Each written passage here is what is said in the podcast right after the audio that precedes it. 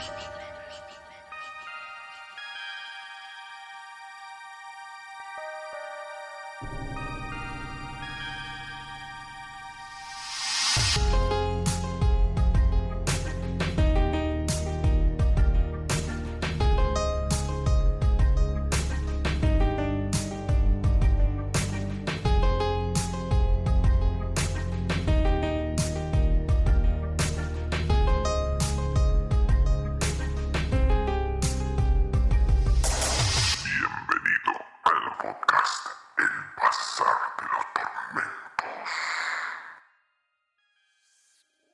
Bienvenidos, bienvenidos, queridos atormentados, de nuevo acá en el Bazar de los Tormentos, con los pajaritos de fondo.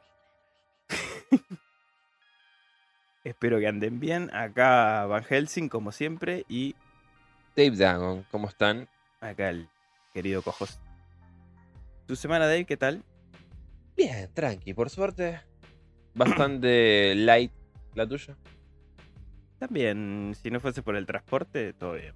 Sabes que sí padezco lo mismo. O sea, es lo único que puedo decir que me modificó la semana. Que Sí. funcione tan como el ojete Totalmente. transporte público en Argentina. En el programa de hoy tenemos un invitado especial, al estimado Seba Johansen, licenciado en psicología y especialista en psicoanálisis. Hola, ¿cómo andan? El mago de la mente, Seba Johansen. ¿Cómo andan? ¿Atormentados? ¿Todo bien? ¿Qué tal, Seba? ¿Todo Todo tranquilo? bien, Seba. Acá estamos. Bien, bien. Un gusto tenerte acá. Vamos a ver qué sale. Esto es como un déjà vu. Sí, sí, sí. Podríamos afirmar que es como un déjà vu. E- Es un déjà vu. Sí, sí, sí. Es interesante el concepto de déjà vu. Sí. Y hay muchas explicaciones. Sí, sí, sí. Depende desde dónde nos paremos, podemos pensarlo como, bueno, una reminiscencia de algo que ya pasó, un truco de la mente que procesa antes la información de lo que nosotros la vemos, Nos sigue dando un vestigio programas del este pasado. Él, él se cava las Ah. cosas solo. Sí, sí, sí, sí. Habla y, y sumamos programas, ¿viste? Hay que anotar, hay que tener la libretita al lado. Es un lindo ejercicio. Está. Mira, justo, Tenemos acá el, justo. el blog de notas. Con Sebastián tenemos cuántos programas ya? ¿Cuatro? Con este va a ser el quinto, creo. Bueno, genial. Hoy vamos a hablar, como seguramente ya se van a dar cuenta por el título, vamos a arrancar una sección nueva acá en el bazar. Ya teníamos los clásicos atormentados que analizamos una película y, tu libro, es la, la metodología. Bueno, acá nos vamos a ir a los monstruos clásicos. Y, y con monstruos se sobreentiende criaturas en realidad o del folclore o del imaginario o colectivo de algunas etapas históricas que vivimos que nos traen a charlar, ¿no? Sus orígenes. Bueno, un poco lo hicimos con el de los zombies. Eso te iba a decir justamente. Ya arrancamos Sí. con los zombies. Claro, el especial zombies debería ser un monstruos clásico. Exactamente. Ya ahora igual es tarde, pero. Sí, sí. No lo habíamos pensado en ese momento. No, no, no, no, en ese momento no, pero sí. Pero bueno, la idea es esa, ¿no? Después seguir con los licántropos, con las brujas, con, no sé, Frankenstein podríamos hablar algún día. O Golems, que tiene más o menos. Sí, una correlación. sí. Que eh, algo interesante también está el Golem de 11.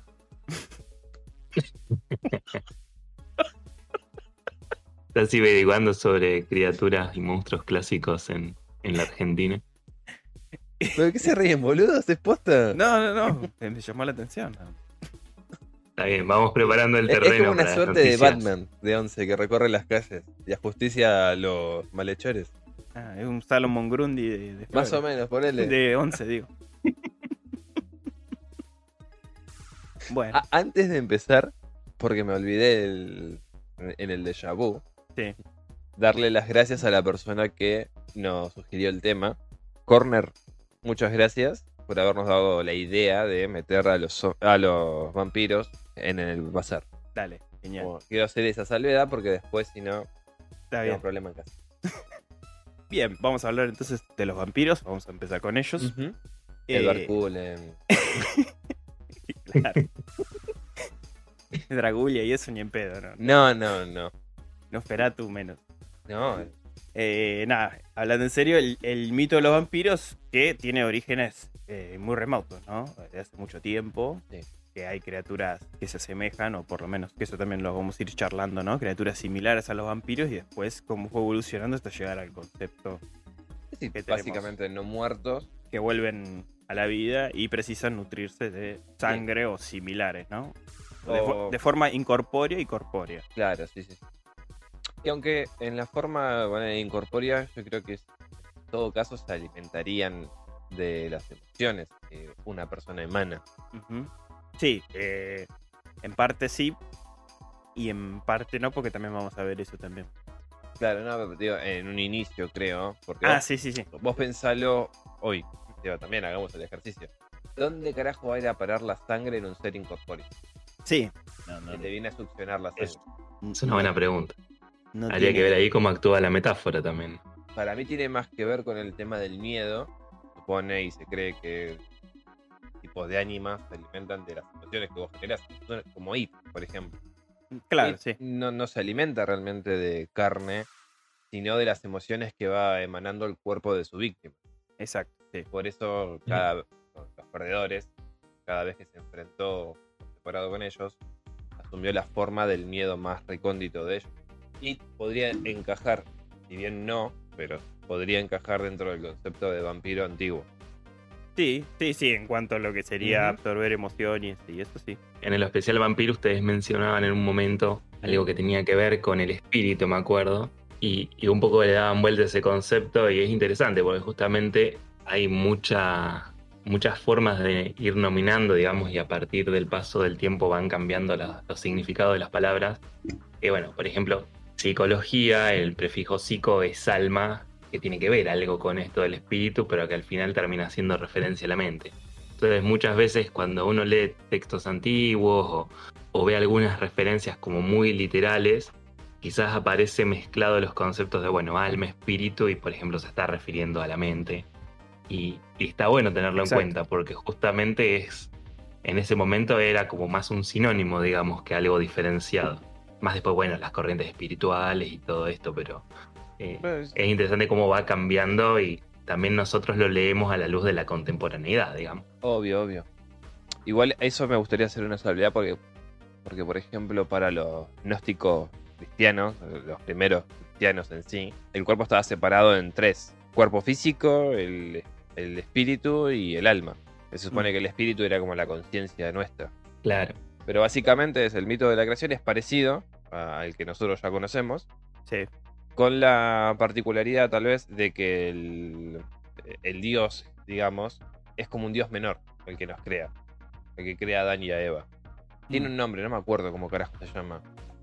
Ahora no me viene a la mente. Bueno, pero este dios es como el tipo que creó todo esto y por encima de él hay un tipo que es mucho más poderoso y que es totalmente inconsciente de su creación y lo único que quiere es que todos vuelvan a él.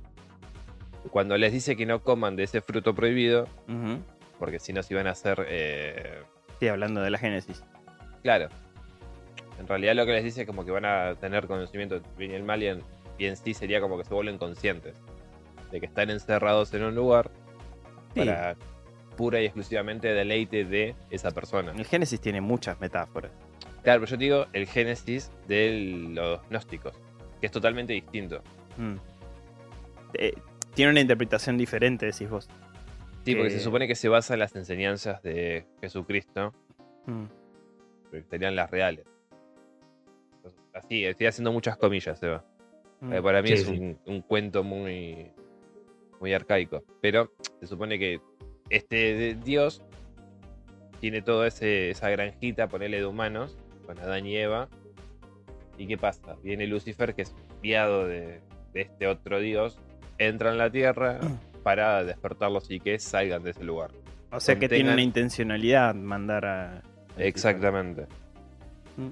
Para despertar el espíritu de las personas, que es justamente la conciencia. No- nunca había escuchado este. Esta, esta otra visión del Génesis. Me hace acordar mucho a la cueva de Platón. Sí, es esa es imagen, ¿no? De, de estar en una cueva, el sol afuera, el exterior como el conocimiento, la verdad y todos adentro de la cueva viendo sombras de lo que realmente es y no pudiendo ver la cosa en sí. Es bastante similar. Sí, es verdad. Pero bueno, eh, igualmente, eh, como veníamos diciendo, el concepto de lo que es el vampiro, volviendo al vampiro, Ujú. Eh, ya las culturas mesopotámicas, griegas y romanas, que son más o menos de lo que estamos hablando ahora, Sí, sí, sí. podemos relacionarlo, porque son, son digamos... eh, Temporales o o contemporáneos, sí creo. Sí, digamos que son, al ser culturas tan antiguas, ya existían criaturas que tenían este concepto de- de- de- del vampirismo, ¿no? La palabra vampiro de por sí y sus sinónimos aplicado a lo que sería. Se le aplica a lo que sería un ser imaginario, ¿no? Que bebe sangre y su concepto posta surge más o menos en el siglo XVII, en la Europa del Este. Ok. Y en esta región lo que prevalecía muchísimo es la tradición oral al respecto. Ah, un paréntesis en relación a eso. Sí. Esto de la tradición oral, digamos, se remite mucho a lo que tienen que ver los mitos, la leyenda. Y bueno, siempre pensando, ¿no? Desde, desde el psicoanálisis, el mito como efecto y consecuencia del lenguaje, ¿no? Como esto que termina delimitando un poco la temporalidad, la temporalidad. Que, bueno, lo vamos a ir viendo, ¿no? Eh, como a lo largo del tiempo, de los años, hay algo de esa esencia que se preserva y otro que se va transformando, que se va justamente deformando. Y bueno, tiene mucho que ver también con la forma del pensamiento de la época. Mm. Esto de pensarlo como efecto y consecuencia es súper interesante, porque en ese momento, si nos ponemos a pensar, principalmente la tradición era oral, o sea, la forma de compartir, la forma de poder contar historias, de, de esto, de comunicarse, era principalmente oral. S- Sobre todo alrededor de los pueblos que no todo el mundo, eh, no sé, había mucho analfabetismo, mm, pocas maneras, digamos, de transmitir. O sea, lo- a los libros accedían determinadas personas. eh, todo ese contexto también no permitía que se documentara de otra manera que, bueno, también vamos a ver que hay cartas y otras cosas, pero siempre a- a- pertenecían a la aristocracia. En cambio, en los pueblos, todos estas, estos relatos eran mantenidos de, de una manera oral. Claro, sí, sí, tal cual. Digamos, la, la- la metodología era esa, o sea, contar un, un cuento al, al- al niño para enseñarle algo. un- Bueno, pero qué mayor ejemplo de esto que estás diciendo. De los hermanos Green, cuando se embarcaron en la recopilación de estas historias, hicieron eso. O sea, fueron de pueblo en pueblo y preguntando a la gente cuál era la historia de ese lugar. Exacto. Cuál era la historia de cuál es favorita o, o más clásica que le- se le narraba a los chicos antes de dormir. Sí, sí, era ese el propósito, digamos. Y bien, lo que sería el, el- el vampiro en su primitiva Definición. definición, exacto, eh, evoca lo que sería un cadáver en la creencia popular que succiona sangre a los vivos y Sí. la ingresa a su propio cuerpo, ¿no? Muerto. La primera vez que se da a conocer lo que significa en sí la palabra vampiro es en un informe de un oficial austríaco llamado Johannes Flückinger, Ajá. Eh, en un texto que escribió en 1732 en latín titulado Visum et Repertum, que vendría a ser visto y encontrado, la traducción. Bien, en el, en el título de, de su informe equipara un fonema serbio pronunciado por, eh, por él en, en, alemán, en alemán como vampir. Vampir. Claro, vampir. El cual iguala a la palabra alemana Blottersockers también, ¿no? Que sería sanguijuela, chupa sangre. Claro, Nos quedamos con Bumpy. Sí, sí, nos Sí, quedamos con sí, sí, Vampir. Totalmente. Así que, bien. Y Bueno, pero pará. Entonces, por lo menos lo que es la definición de vampiro, o la palabra vampiro, se remonta al 1700. Exacto. La palabra vampir. Ahora, perfecto. después, bueno, que ya, que- que ya se existían estas criaturas, que ya tenían un, un nombre adverso y eso sí. Sí, sí, porque, por ejemplo, en Las Mil y Una Noches está la historia del príncipe y la vampira.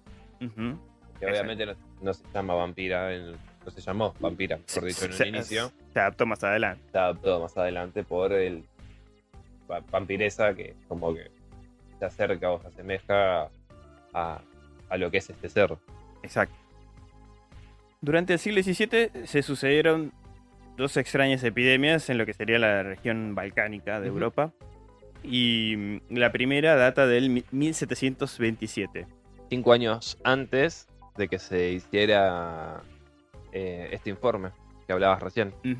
En el pueblo de Medvegia. Eh, Que es ubicado en Serbia. que actualmente sería lo que es Serbia, ¿no? Y la segunda de 1732 cerca de Belgrado, que esa sería la que Claro. hablábamos antes, ¿no?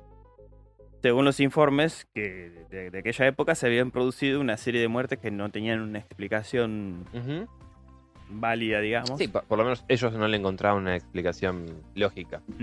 Tanto de personas como de animales. Y entre la población habían corrido el rumor de que era un ataque de vampiros. Ok, perfecto. Genial.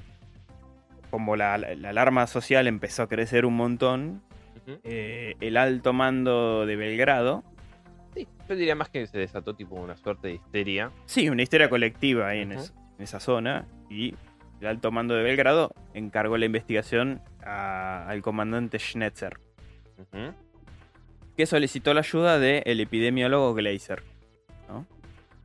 Según el informe de Gleiser, justamente un elevado porcentaje de estos habitantes de la zona tenían una fiebre alarmante, náuseas, dificultades abdominales. sí, punzadas y mucha sed. Que eso también probablemente la, la fiebre, ¿no? Claro. Y Gleiser no fue capaz de identificar de qué enfermedad se, se Se trataba. trataba, claro. El emperador de Austria después, Carlos VI, después de tener las noticias de las epidemias, envió una comisión de investigación encabezada por Flukinger, como decíamos antes, que era médico del ejército austríaco.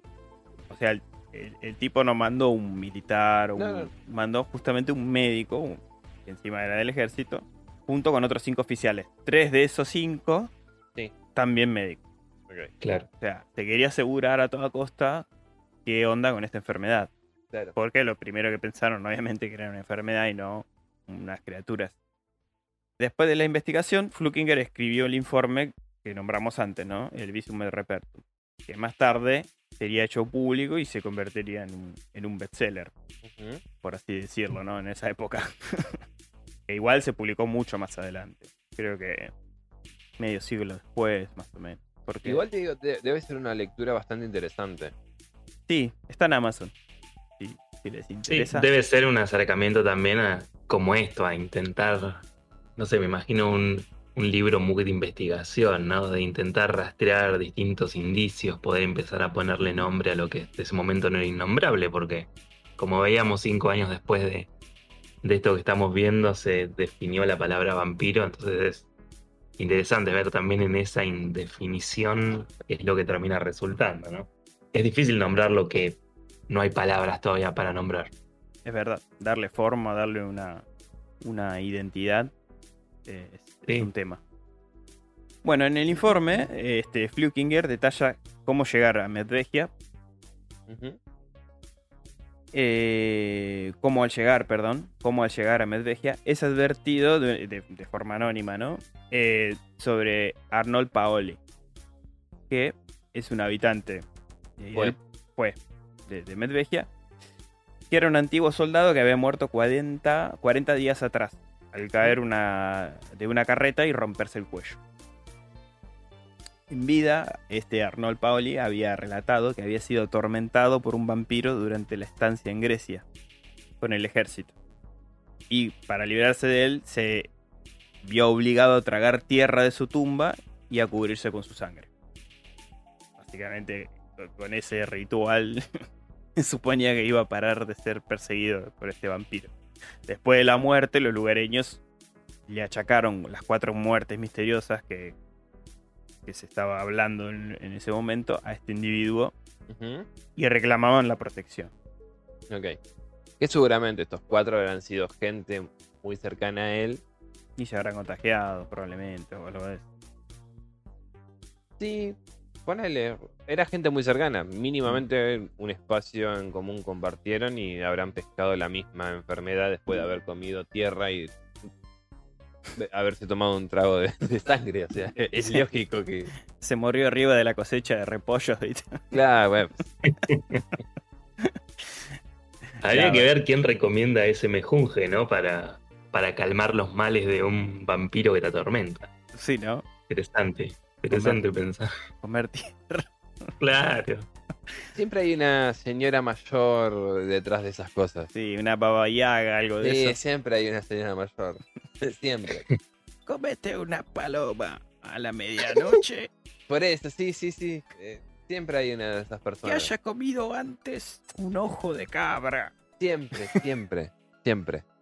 Para calmar a la población, Glazer propuso a Schnetzer la exhumación del, de, del cadáver de, este, De este. Paoli, o. Paul, no sé cómo, cómo se pronuncia en, en el- en el área balcánica.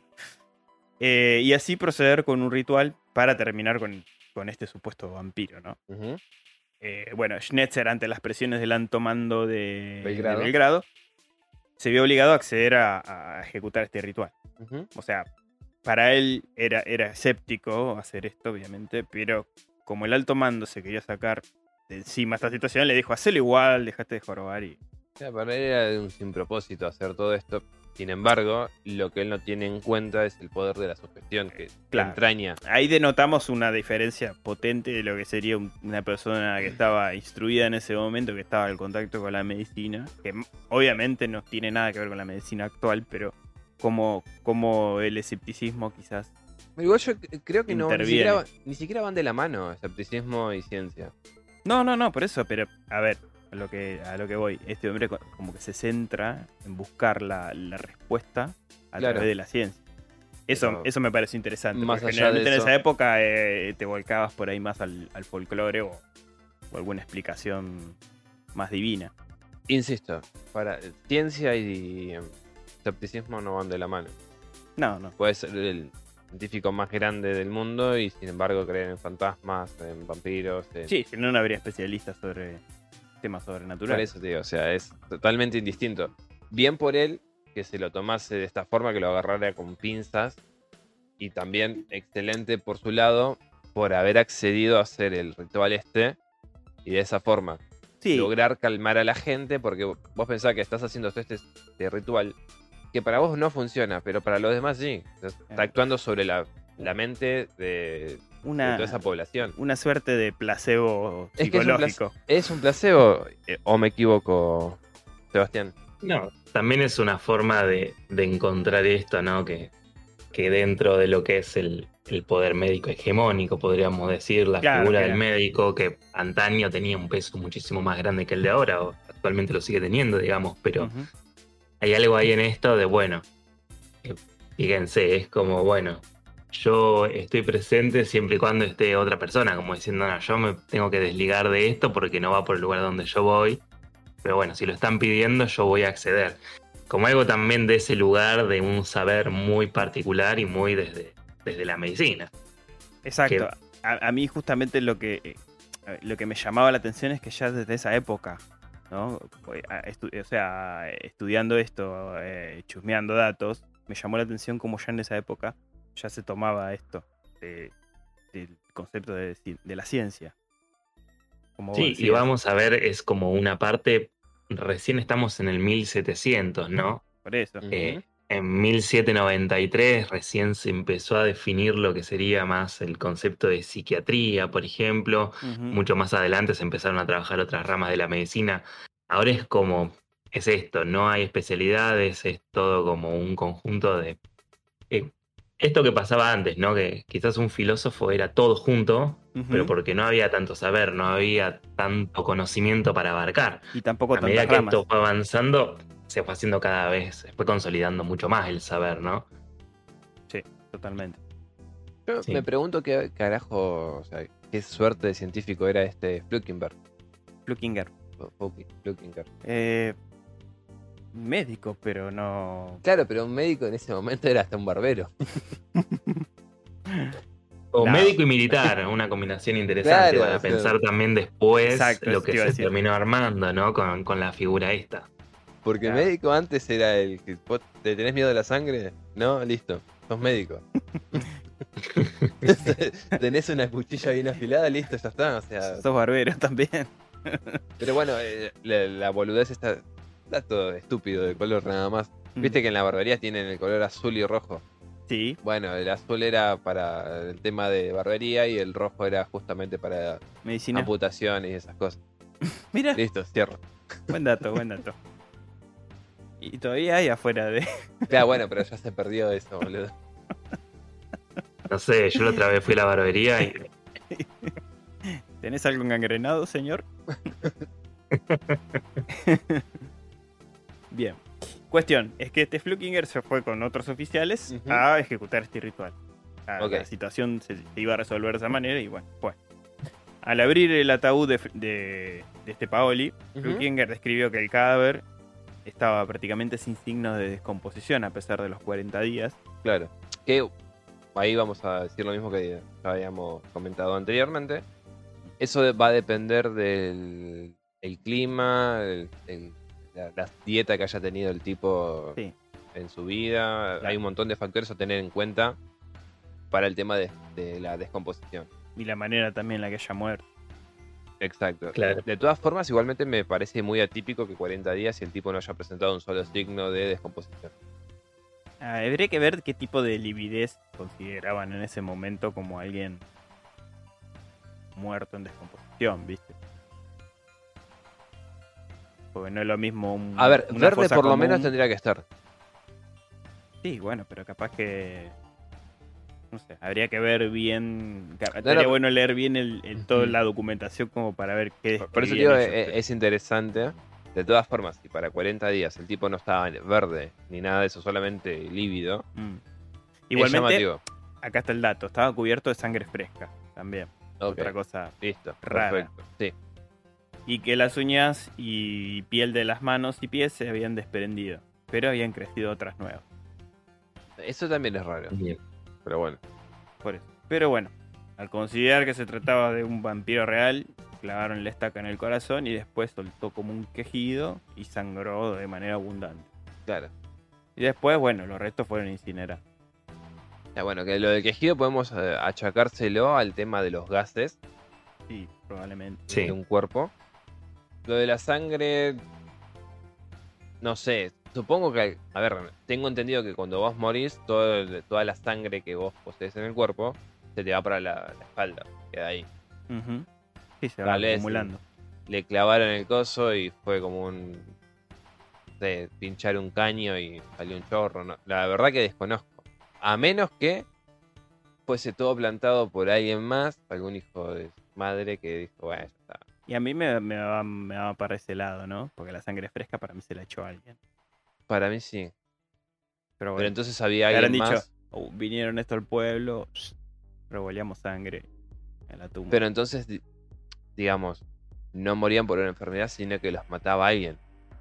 La, la verdad, a ver, lo más extraño para mí es lo de la sangre fresca. Pero por eso Bueno, te digo, supongamos que haya habido alguien detrás de esto, lo más lógico sería echarle la culpa al que tuvo un contacto con un vampiro para decir, no, fue él, Mm. y después buscar la forma de plantar evidencia. Seba, vos al respecto de esto de, de que se tratara de un vampiro real, ¿qué, qué consideras? No, es un poco esto que estábamos hablando, ¿no? El lugar de la medicina como práctica hegemónica y en definitiva la que tendría el saber y en todo caso puede sentenciar lo que está pasando. No es casualidad, digamos, que de las cinco personas que fueron, cuatro fueran médicas y justamente dieran esta alerta a la población sobre lo que estaba pasando. En primer lugar, pensando, bueno, el primer acercamiento de lo que sería algo más epidemiológico que tiene que ver con, con esto que estaba pasando, bueno, todos los síntomas que describimos antes. Y después esto de tratar de encontrar una explicación que fíjense que es una explicación del cuerpo. Ni siquiera es algo viral ni que va por otro lado, no, es algo bien concreto del cuerpo y que no es casualidad que sea justo lo que trata la medicina concretamente, ¿no? El saber sobre el cuerpo. Sí. Ok. va un poco por ese lado, ¿no? A mí me hace pensar justamente eso, como independientemente de los signos que, que se encuentran, hay algo ahí en, en esta sentencia de decir, bueno, pasó esto, y es como que no se puede dudar de, de esta situación, ¿no? Claro, bueno, y este procedimiento también lo repitieron con los otros cadáveres, porque pensaban que habían sido víctimas de, de Paoli, ¿no? Que, que- o sea, Sí. que Paoli fue como vampiro a, a acecharlos a esos cuatro. Y que posiblemente se habían contagiado de él. Pero Bueno, esa es la palabra clave, fíjate. Contagiado. Evan, porque justamente el contagiado va al lugar de que hay algo que se está transformando en una epidemia y que se va transmitiendo de, en distintos cuerpos. Sí. El tema, bueno, es esto de encontrarse como, como decía Dave hace un cachito, bueno, esa persona conocía a otras y posiblemente en ese círculo más íntimo dijeron, bueno, tenemos que ver dónde estuvo el foco y a partir de ahí organizar y buscar qué es lo que está pasando. De manera sorprendente también se encontraron otros 13 cadáveres eh, incorruptos que mostraban los mismos síntomas con la sangre fresca, ¿no? Después de, de finalizar, Luckinger regresa a Viena y le informa, le dice al emperador, Básicamente le entrega el manuscrito este claro, que este después famoso informe que, que va a ser el visto y encontrado. Visum Repertum, exacto. Claro. No sabía las repercusiones que podría llegar a tener unos siglos después. Podemos diferenciar los vampiros de otros monstruos, ¿no? De la, de la fantasía de. Con esto de, de sangre. Exacto. Que se describieron como tales en los tratados de Montag Summers. ¿Mm? ¿no? Este Montag Summers se tomó el trabajo de, de hacer una especie así de bestiario, digamos, Ujú. que se llama The Vampire, His Kith and Kin, que sería el vampiro, sus parientes y amigos. Ok. Que este salió más, un poquito más, más adelante, en 1928.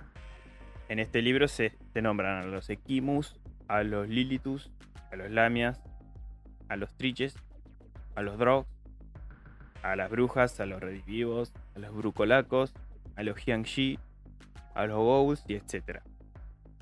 Tenemos que aclarar que Montag escribió, escribió este, este dicho libro con una perspectiva bastante ca- placable católica, ¿no? Eh, o sea, muy, est- muy estrictamente atado a- al concepto católico. Y muy de época también. Mm, Eh, me gusta, me gusta cómo se llama el libro, El vampiro, sus parientes y amigos. Bueno, toda una familia ahí que, sí. que hay ahí una comunión, es súper interesante. Y, y el vampiro siempre como, bueno, lo que nos trata, ¿no? El, el especial Monstruos Clásicos tiene la figura preponderante ahí como el que nuclea todo eso. Exacto. Sí, eh, a mí también me- cuando vi el, el, el nombre del, del- del libro me llamó mucho la atención. Claro, o sea, bueno, los parientes supongo que están mucho más acercados al concepto de lo que sería el vampiro y los amigos se, se alejan un poquito, pero eh, Y mira, Es por lo menos lo que es el Equimus, que justo lo estaba buscando porque no tenía ni la más remota idea de qué se trataba, pero se supone que es eh, mm, una suerte de fantasma, que es lo que creían la- los acadios, los sumerios y los babilónicos. ¿sí? Eh, dice, eran fantasmas de los que no habían sido enterrados correctamente, podían poseer a la gente, provocaban desastres y comportamientos criminales, pero, no pod- pero podían ser apaciguados por un banquete de entierro. Se pensaba que no eran corpóreos, su espíritu era de viento y podía aspirar la vida de los niños y de los que dormían. Que básicamente es un vampiro, Exacto. por la, la forma en que Claro. se comporta y además ser algo incorpóreo encaja dentro Sí. de lo que es un, vampiro. Lo que tengo y, y dudas, ya lo habíamos dicho antes, es con las lamias, que la lamias es una mujer mitad serpiente eh, y humana. No Mm. tiene mucho sentido. O sea, la lamia es. Sí, es más entra en la categoría de amigo. Ponele. Claro.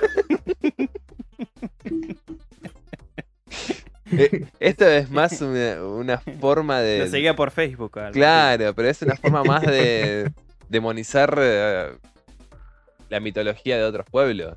Sí, sí. Sí, a ver, es, es lo que te decía, es un bestiario, o sea. Eh, y, y de un tipo con una mirada estrictamente católica, o sea. Oh, pe- pero, por eso mismo, eso es a lo que voy. O No. sea, es una forma de simplemente eh, llamar a los demás eh, seres fantásticos de otras culturas demonios porque no son parte del mito judío-cristiano.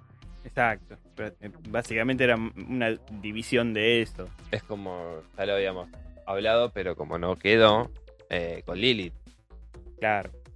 Que, es exactamente lo mismo. O sea, Sí, a ver, como bien decías, eh, La lamia, hasta donde yo sé, insisto, hasta donde yo sé, no se comportaba de la forma de un vampiro porque era mitad serpiente y mitad mujer y acechaban los desiertos y esas cosas. No sé qué puta tenga que ver. Bueno, ¿Entra en la categoría de amigos? Sí, entra.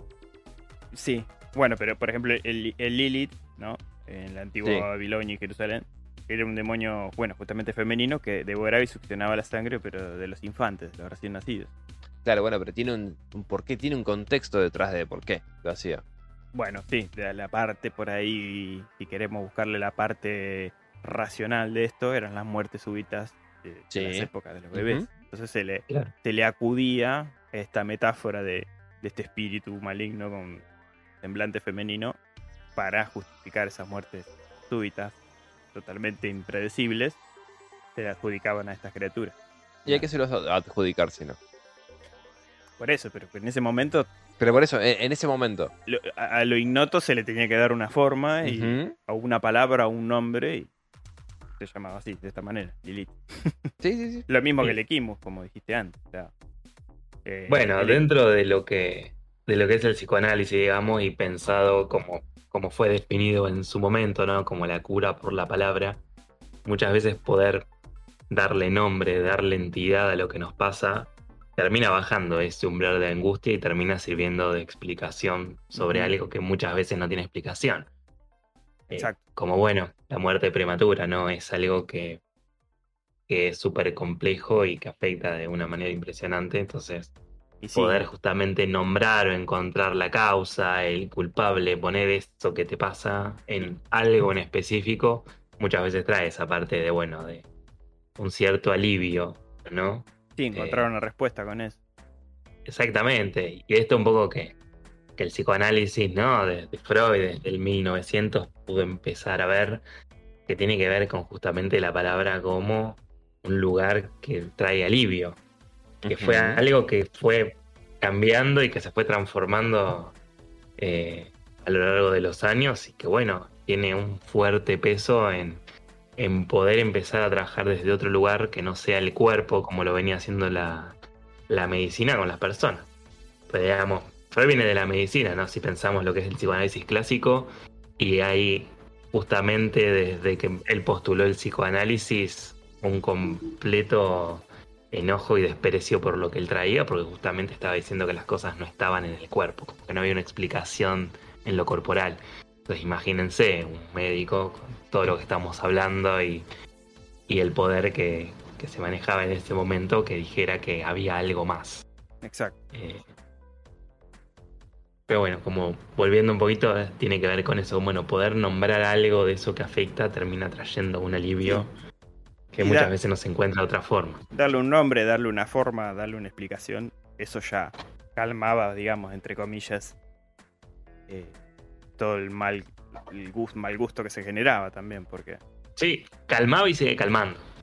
Sí, Alguien viene con algo que le atormenta, que está mal y quizás encontrarle un nombre, un sentido, mm, una explicación, justamente viene alivio de, bueno, me pasa esto, ¿no? Exacto. Y eso justamente baja toda esa sensación que se genera en malestar, ¿no? Tiene que ver con eso principalmente. exacto. Claro. Viniendo o, o tomando eso que decías, eh, podemos tomar a la estirge, Las trillas. las Stirges, si querés. Y me encanta la leyenda que, que, que tiene el ser fantástico este de la antigua Grecia. que dice- básicamente, así a grandes rasgos, la, estir- la estirge, o estirge, estirge, como quieras decirle, ¿Sí? es un ser volador de la mi- mitología clásica que succiona la sangre para poder sobrevivir. ¿sí? Ahora, la leyenda dice que, a no ser que se mate a la estirge, cuando ataca es casi imposible que se despegue del cuerpo de su víctima hasta que termine de succionarle la sangre y quienes son atacados por ella mueren rápidamente. Eh, ok. Cuando termina con su víctima, la estirge duerme durante varios días en un sueño muy profundo, bla bla bla bla bla, bla, que no me importa. Pero eh, me gusta, me gustaría pensarlo que la estirge es la representación de alguna otra enfermedad que los griegos no sabían qué carajo era y qué mejor forma que o, o me- ma- o manera, mejor dicho, que a darle una forma y decirle, no, pasa que tenés un ser volador su- incorpóreo succionándote el cuello o mano o donde quieras Sí, sí. Nutriéndose de su sangre. nutriéndose de vos y tenés que matarla. ¿Cómo? No sé porque no la podés ver. Pero te tenés que someter a este ritual, que es básicamente lo que hicieron acá Fluckenberg. Fluckenberg, Plukinger. Sí, sí. Sí, sí, sí. Lo interesante de recorrer este, este folclore es justamente buscar en esas criaturas las similitudes después con, lo que sería el vampiro actual. Pero fíjate que siempre se termina relacionando con lo mismo. A, pasar de los siglos, siempre el, el tema es una enfermedad. Que ponerle tranquilamente pudo haber sido anemia. Sí, también, incluso, sí. Sí, sí, por eso, Sí. pero que en ese momento no, no- no- al no, No, no, tener pero el- por eso te digo, eh, eh, está bueno y es- verlo de este lado y tratar de buscarle una- un sentido, una... Tampoco nos vayamos tan lejos, en 1800 y la gente tenía fantasmas en la sangre. Le daban cocaína. Para curarte. Sí, convengamos. Sí, A ver, lo que se abusó de psicotrópicos en, es- en- en esa época, en a fines, de- mitad del 1800 hasta comienzo del 1900. bueno, lo eh, si lo sabrá Sebastián. Sí, digamos, dentro de lo que es la, la medicina y el uso justamente, por ejemplo, bueno, de, de lo que es la cocaína, fue una anestesia, una anestesia local, pero por años. Claro, Es más, eh, por ejemplo, se usaba para, para lo que eran extracciones de, de dientes y eso. Los dentistas lo usaban justamente porque lo que terminaba haciendo era anestesiando toda un área. No se usaba como quizás en la actualidad, seguramente igual sí, pero no era el uso preponderante que tenía en, en la medicina, sino que justamente iba al lugar de, bueno, de encontrar un alivio y bien desde el lado ese como de la sedación, ¿no? Por eso también después lo que son los opiáceos tuvieron tanto, tanto auge y bueno, y también tantos problemas, ¿no? Porque totalmente adictivos, hubo un problema tremendo con, con eso. Agarran una moneda, a ver, aspire. Pero ni siquiera vos sabés que, que se inyectaba. Claro. Es más, a Freud se le murió un paciente por recomendarle que se inyecte cocaína. O sea, era una práctica que se utilizaba habitualmente para calmar ciertos dolores. Y bueno, ya te digo, se usaba como anestesia. No sé cómo sería el procedimiento, porque quizás lo que nosotros hoy podemos figurarnos como, como esa droga es de determinada forma, en ese momento no sé cómo sería, pero tenía un fin médico exclusivamente. Claro, igual en- entiendo que la cocaína tiene como una suerte de, de no, no de analgésico, sino que te va durmiendo ciertas partes. Tiene, tiene una propiedad que te, te, te seda. Eh, bueno, viste que después también de, de lo que es eh, los opiáceos, principalmente el opio, se derivaron un montón de, Lauda, de ¿no? vertientes para... Sí, bueno, la morfina en sí, digamos. Mm. Es como que son Bien. distintas formas de, bueno, de paliar el dolor, que básicamente es lo que la medicina se ocupó siempre. Entonces todo lo que es ese tipo de... que hablábamos la vez pasada, no es un déjà vu, esto de, bueno, de la medicina tradicional antes, de cómo quizás se usaban los conocimientos ancestrales de un árbol, de determinadas cosas que después fue tomando la medicina y fue modificando y fue cambiando. Exacto. Eh, tiene que ver con eso. Bien, continuando con estas creencias que ya nombramos un poquito todas, eh, la- las que veníamos mencionando en este texto, de, en este libro, ¿no? Del vampiro y sus amigos y parientes. Los Drog, por ejemplo, en la cultura vikinga, eran cadáveres que toman vida brevemente para defender sus tumbas. Y devoraban a los hombres o los mataban con su mal olor, con su hedor que tenían. Pero bueno, lo mismo, ¿no? Eran, este, eran no muertos, retornados que... Sí, sí, sí. Pero bueno, Eh, eh, igual te digo, entraría más en la categoría de zombies. sí, tiene más pinta o de Ghoul, capaz, ¿viste? También, ¿De qué? el tipo los Ghouls, también. Ponele, sí, sí, pero bueno, un gold es casi lo mismo. Depende. En las mil y una noches es más una suerte de demonio. Mm. Sí. Después vamos a nombrar un, un libro muy simpático llamado Maleus Maleficarum, que se escribió... O traducido el martillo de las brujas. Claro. que escrito en 1486, con el fin de servir como manual para los inquisidores contra la brujería, ¿no? Claro. Se Es un, muy un nombre de banda de rock o de black metal, ese te digo. Claro, ¿viste? Eh, En eh, Dimu, Borgir y Maleus Maleficarum tocan hoy. ¿viste? Totalmente. Pero te, te digo, no está mal, ¿eh? La idea. Como No nombre de mal. banda, no. No. Pero bueno, se menciona el caso de un pueblo en este simpático libro que estaba casi despoblado por la peste, donde se creyó que una bruja que había muerto devoraba su sudario y no, no pararía la enfermedad hasta que ella terminara de comer este sudario, ¿no? Ok. Y al descubrir la tumba, el encontrarla, la, la mitad del sudario ya devorado, le cortan la cabeza y al hacerlo la peste cesó, Claro. Que aparentemente. volvemos otra vez.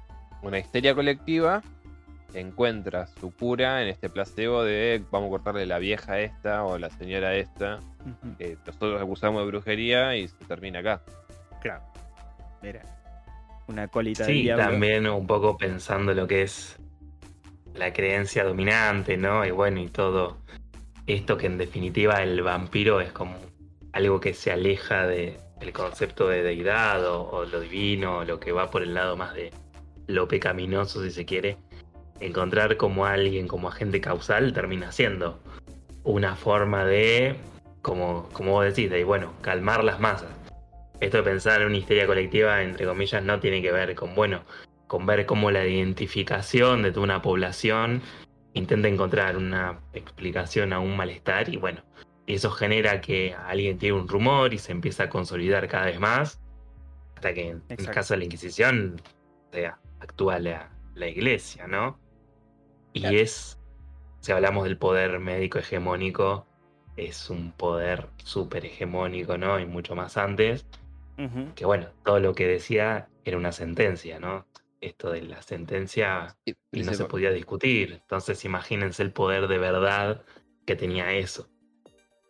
principalmente es como- la- Es como sentar un antecedente, ¿no? Eh, Mm. Esto de decir, bueno, pasó una vez, puede volver a pasar. Bueno, no pasó solo acá, pasó en otro lado, ¿no? Eh, yo a veces me ponía a pensar un poco esto de, del lugar que tiene eh, el teléfono descompuesto, en definitiva, porque muchas veces todo lo que va llegando y, y bueno, el lenguaje como un gran malentendido, ¿no? Como dice Lacan, tiene que ver con que lo que uno dice nunca es lo que el otro escucha y justamente cómo desde ese lugar la subjetividad interpreta y transforma lo que uno lo que uno dice, ¿no? Y se tergiversan y va cambiando y, y es interesante ver todo este recorrido que estamos haciendo porque muestra como ese lado de, bueno, cómo va mutando todo y sigue conservando ciertos rasgos eh, fuertes, lo más central, pero cómo se va creando toda una mítica ¿no? alrededor de eso. la Inquisición no se guiaba por el digamos por el poder o las sugerencias hegemónicas de los médicos, sino que era simplemente por poder y porque se le antojaba a las terlipes decir o juzgarte a vos si no cumplías con los preceptos que ellos tenían.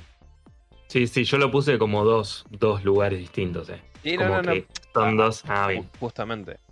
Sí, Claro, con- pensé que no se había entendido. con- convengamos que el propósito igualmente era convertir, ¿no? O sea, No, ni siquiera te diría que convertir realmente. bueno, pero al generar el miedo, el- esto de que si no creo en tal cosa me va a pasar otra, se terminaba obligando, o sea. La Inquisición era para meter miedo, para a tra- o sea, a través del poder, del, del, de- de- del temor, de, de- la gente totalmente preocupada. Porque imagínate que o sea, era ir a tu casa y reventar a tu familia porque no, no practicabas una religión. O porque no tenías un crucifijo o lo que sea. O sea, Hay una historia interesante que cuando hagamos el sí, programa. no nos metamos mucho en la Inquisición. No, porque- no, no, pero hay un programa muy interesante que es justamente con el tema de los juicios de Stalin, Mm, donde se, se enjuiciaron a muchas personas, a muchas minas, muchas mujeres, porque alguien las denunciaba, una persona, una mujer de color, y esta gente que se denunciaba siempre tuvieron problemas con esta señora en sí. Pero ¿qué pasa? Nunca realmente se supone que estas chicas hicieron algo. Esta señora sí, tenía prácticas. mm, ok. ¿Entendés? O sea, te- tenía como ciertos conocimientos y practicaba cierta suerte de magia. Sí, sí, Eh. pero manipuló toda la historia para acusar a las chicas. Exactamente. Entonces, la magia siempre suele ser medicina tradicional, ¿no? mm. Sí. Eh, sí, herboristería, todas esas cosas. Algo, algo interesante de esto, que me parece que, que viene bien para pensar, es eh, una distinción que hay eh, una definición en relación a lo que es el terror, ¿no? Dentro de, del psicoanálisis, que habla justamente de un peligro que desborda el psiquismo porque uno no está anticipado a que va a pasar, ¿no? Mm, Que bueno, que genera desvalimiento, desamparo, ¿no? Una imposibilidad de poder simbolizar todo eso que pasa. Entonces justamente, y viene eh, en resonancia a lo que decía anteriormente, ¿no? De poder darle una entidad con la palabra, todo eso genera angustia. mm. Bueno, todo es incontenible, que me desborda, que no sé qué hacer, que es innombrable, que no puedo articular con algo que ya tengo, con un significante, no, no tengo palabras para mencionar esto, termina generando algo que termina sobrepasando. Que distinto a una situación que va más del lugar de la anticipación, cuando uno tiene una señal sobre eso que pasa, que es más un tinte angustiante y que se puede hacer algo en relación a eso, ¿no? Mm. De mi Y algo de ansiedad esto- y de mí sí. no vas a estar hablando, Sebastián. No, no, no. Análisis y después paso tarjetita. Nos preocupamos por cosas que realmente, a ver, yendo más general, que no sabemos si van a pasar o no. Y, y con el Mm. terror es lo mismo. O sea, escuchamos un ruido en la noche, Mm. eh, como el ejemplo que les puse la, la vez pasada. Estamos los tres en un campo, en un Mm. motorhome, si querés, y de repente nos aparece un vago en el medio de la nada. Mm. Lo primero que vamos a pensar es que nos quieren matar o nos quieren chorear. Sí. Por más que sea un tipo totalmente amigable y todo lo que vamos a pensar eso. Estamos seguros que somos nosotros tres en un descampado que es inaccesible. Sí, sí. Y que de, de repente te cae una persona es.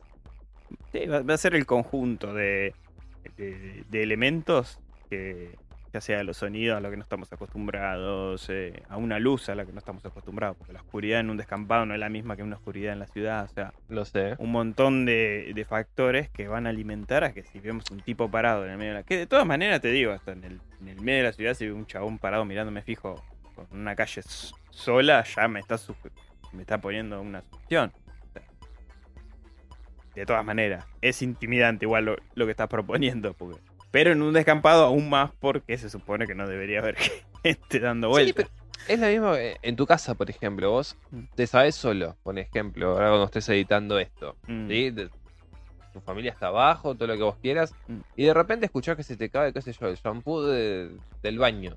Y vos sabés que es imposible que se te caiga el shampoo del baño si no hay una interacción física con, Mm. con ese eh, Elemento. elemento. Sí, sí, sí. Bueno, Bueno, el en famoso es- crujir de los, de los muebles, ¿no? Las casas viejas. También. O la bolita. Sí, sí, Si vos viviste en departamento o alguno de los dos vivió en departamento, sí, sí. es muy habitual escuchar el sonido de una bolita cayendo a tipo 3, 4 de la mañana. Mm. A mí me pasó por lo menos. Sí, no. eh, eh, a mí me ha pasado, sí. Me ha pasado. O no eso, o por ejemplo, qué sé yo, el ruido de sillas moviéndose y. Es como. No hay nadie que, para que se muevan las sillas. Sí. Yo- Sí, el único- también eso, eso del lugar de, de la sugestión tiene que ver con esta anticipación que uno hace. Mm. Esto, te mirás el exorcista a las 3 de la mañana, o alguna más de fantasmas quizás, ¿no? Mm. Eh, y claro, te vas a dormir y es como que, bueno, empiezas a mirar para todos lados, las formas de las sombras tienen otras formas, ¿no? Hay algo ahí en eso que, No, que no, anticipa igualmente eso, Que- ¿no? que te Eh, cala y- te despierta esa, e- ese miedo irracional, porque vos sabés que no puedes. No, no puede darse, no puede aparecer ese bicho y asustarte porque es ficción. Sin embargo, Sí. eh, eh, es tanta la influencia que tiene que sí, te deja cagado.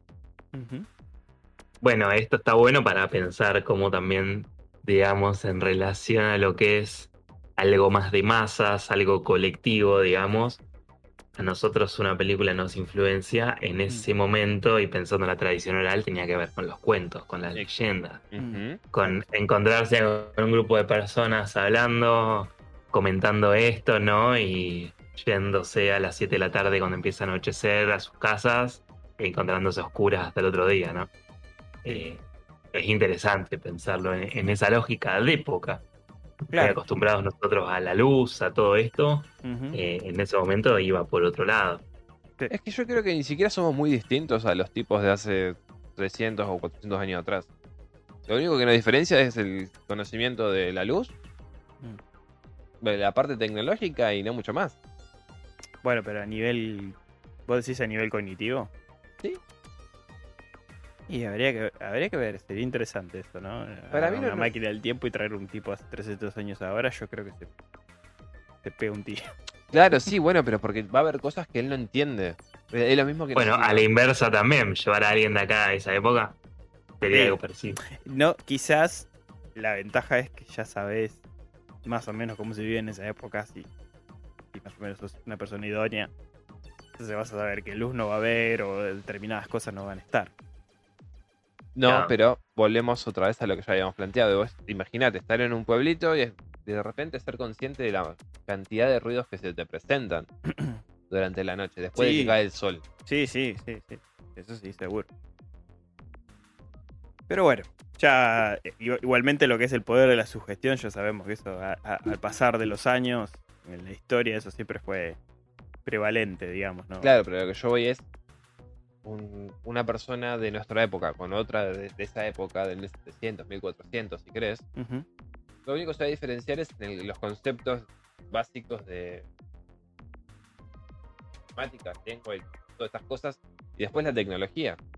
Pero después lo que es la imaginación es exactamente la misma, bola. Sí, sí, sí, seguramente. O sea, lo que sería. Vos ponés a dos tipos de, de, de diferentes épocas en un lugar deshabitado y con un millón de ruidos, mm, bichos, por animales, por el viento, y van a pensar o, o se van a construir un, un monstruo que los está acechando básicamente iguales mm. con los sonidos que tienen. Sí, sí, seguramente. Vos fíjate, pensá en esto, las diferentes culturas, que en sí mucha relación o, o mucho cruce de datos no, no se tuvo, Ujú, siempre pensaron que era algo incorpóreo el vampiro. ujú. ¿sí? A- algo incorpóreo. ¿Y qué succionaba siempre? La sangre, porque ¿qué es la sangre en sí para esta gente? ¿Qué, qué se suponía que era? La vida. energía vital La linfa vital. de cada uno. Sí, bueno, y el corazón, ¿no? La También. muerte del vampiro con esta acá el corazón también es recontra significativo. Mucho Sí. tiempo se pensó como el centro, ¿no? Sí, de sí. todo, básicamente. Eh, basándonos en lo que sería la simbología, es, es eso. Y tal vez Y lo tiene sea. sentido porque dentro de todo lo que pasa en nuestro cuerpo es lo único que podemos sentir. Mm, Vos te tocas y el corazón late, el resto del cuerpo no lo hace, digamos. Hay algo ahí que tiene sentido esto del lugar de la vida, ¿no? De quitar la vida con, bueno, con una estaca en el corazón en el caso que nos ocupa ahora, ¿no? Bueno, después de este gran paréntesis, si querés. Sí, sí. Bueno, pero está bueno Paréntesis vamos- lindo igual. Sí, sí, porque vamos desbloqueando otras, otras cosas. Eh, terminando ya con este, ya que estuvimos chumeando cada bestia que nombró este, este bestiario, ¿no? En 1645, por ejemplo, hubo reportes de que los griegos ortodoxos creían que al menos eh, en los últimos 100 años en la existencia de hoy los Burkulakam, que eran cadáveres, cadáveres animados por el demonio que vagabundeaban por las calles llevando enfermedad y muerte. Ok. Ahí también una gran metáfora, ¿no? Eh, que Sí. Justamente llevan enfermedades. Se menciona que, bueno, fueron personas que excomulgadas, ¿no? Claro. Como, como siempre, ¿no? La iglesia ortodoxa negaba su existencia y prefería absorber que, que quemarlos. Bueno, Mm. la costumbre. Bueno, eran Y más digamos humanos. que también los excomulgados eh, era una cancelación total.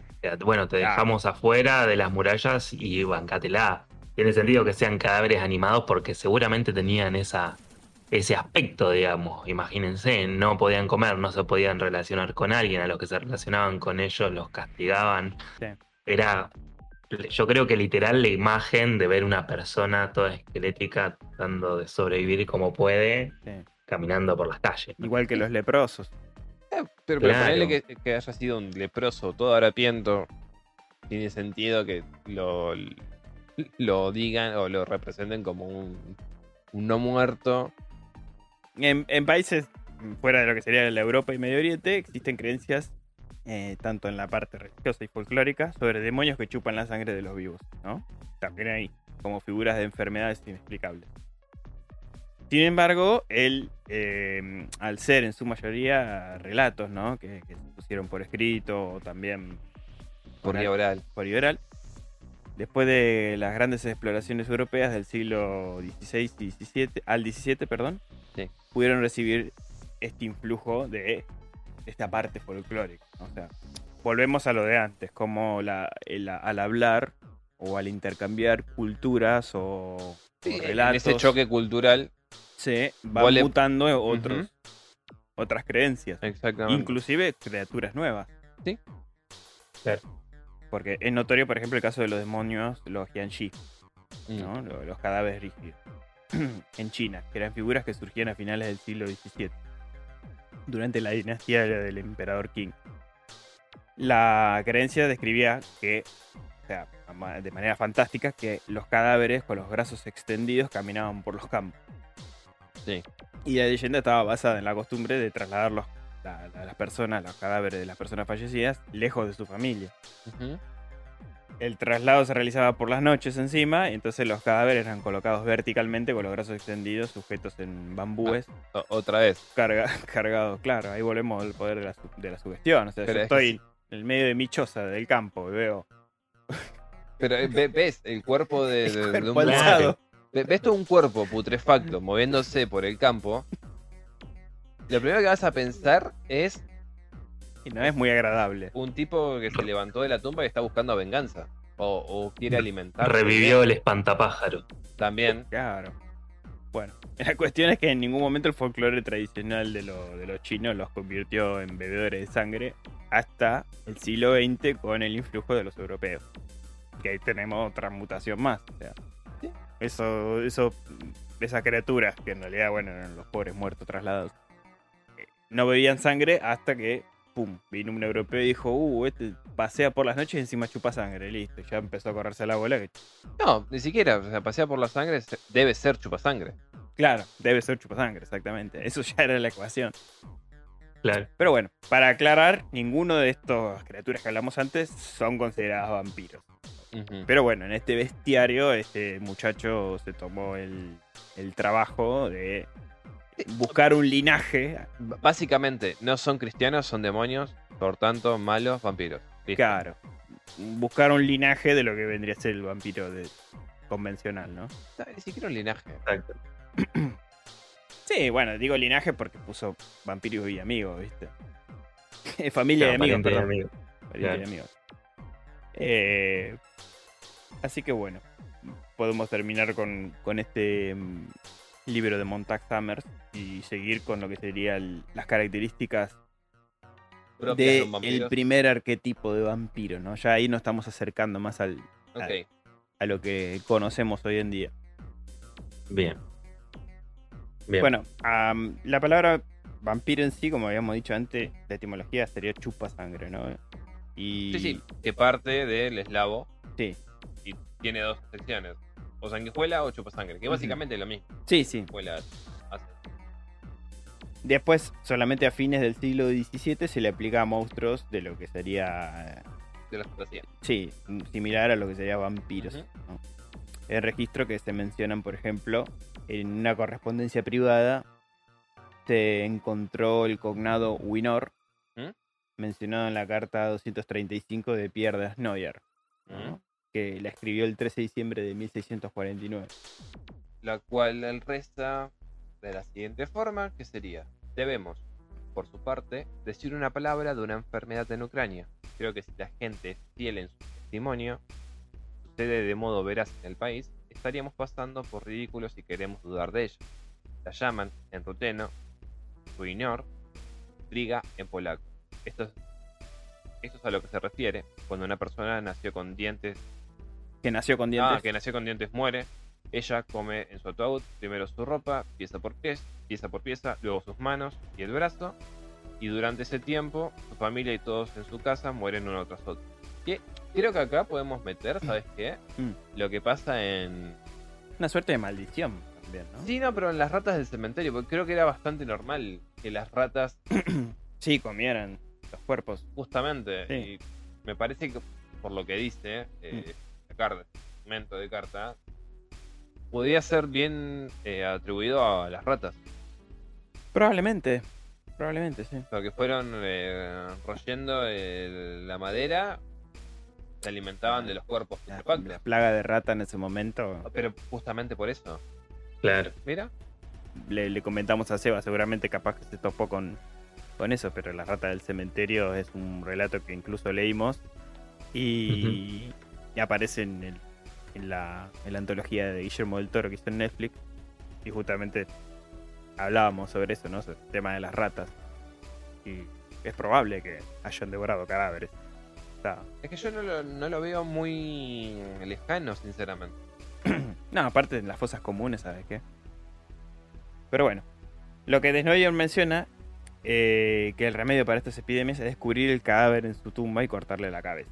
Que volvemos también con lo que habíamos charlado en Sí, Maleus sí, sí. Maleficarum. O sea, fíjate, eso fue en 1400 y pico y esto en 1600 y algo. o sea, Bueno, pero también, 1732 aplican la misma. la misma metodología. Sí, o sea, vamos a cortarle la cabeza para terminar con una maldición.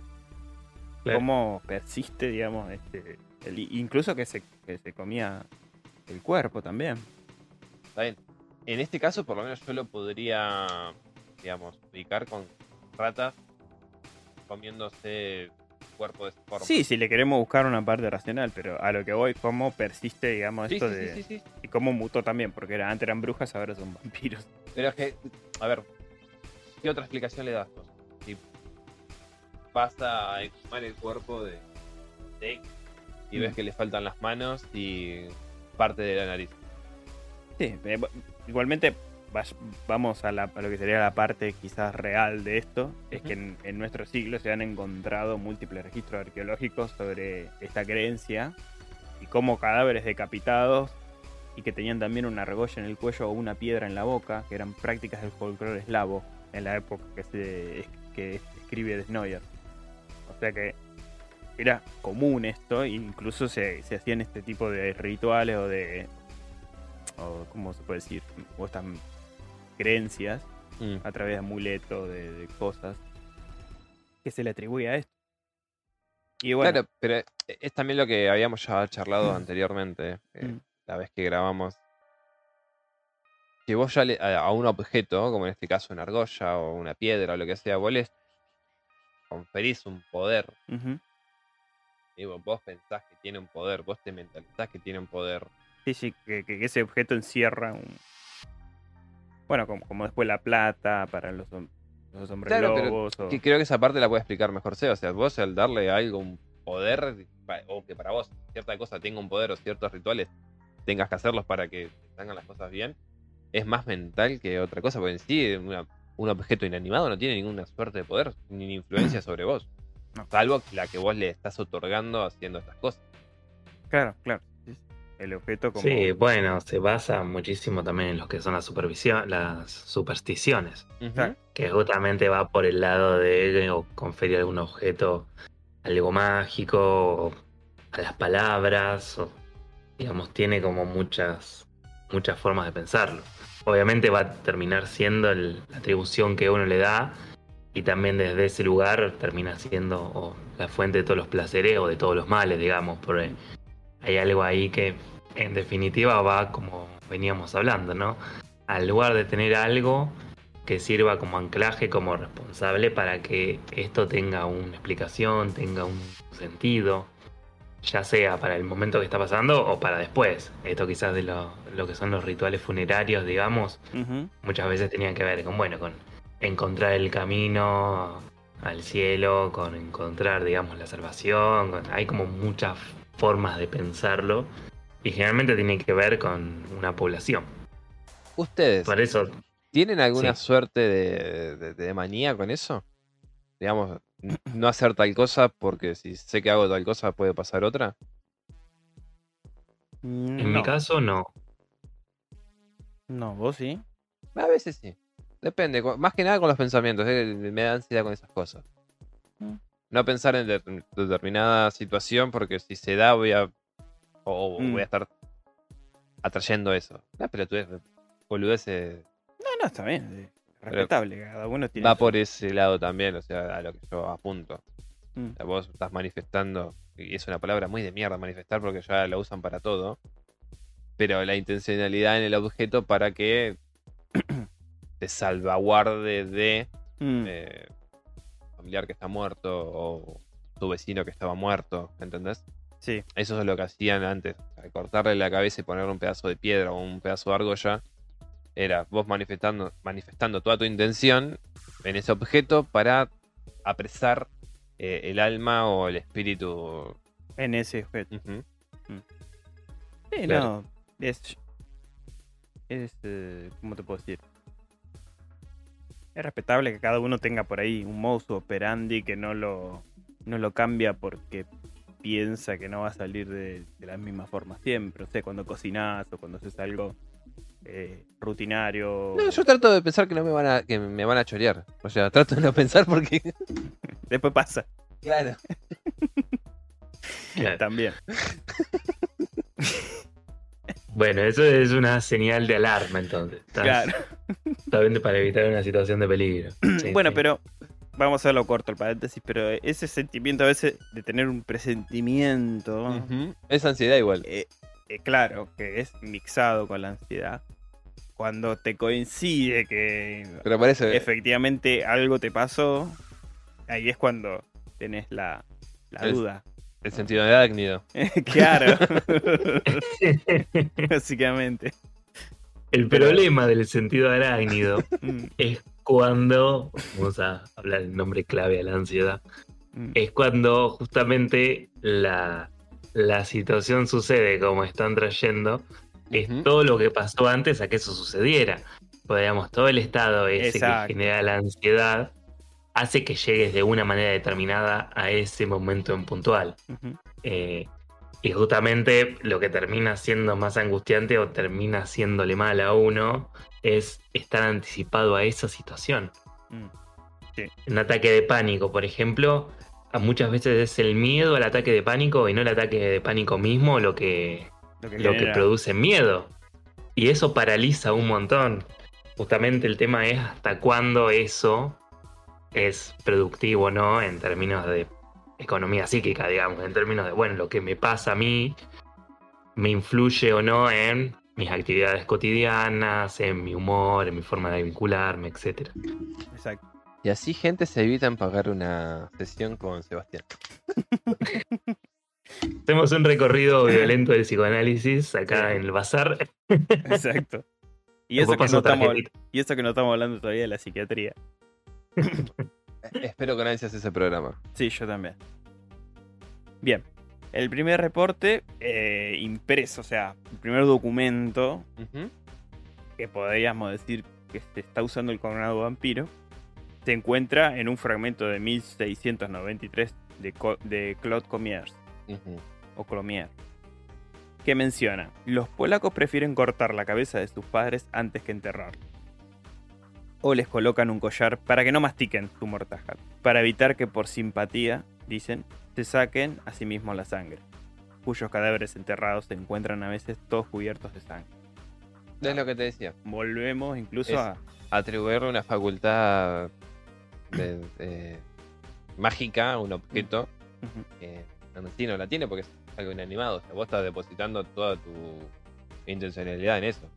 Exacto. Si bien Comier no menciona la palabra Winor, que menciona Desnoyer, las acciones descritas son muy Similares, similares.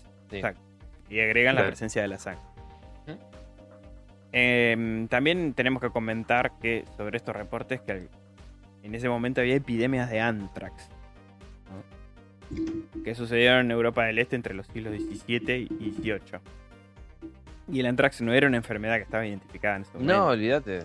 Entonces provoca que, eh, eh, o sea, eh, úlceras cutáneas, eh, moradas, eh, y, también a veces hasta negras, renegridas.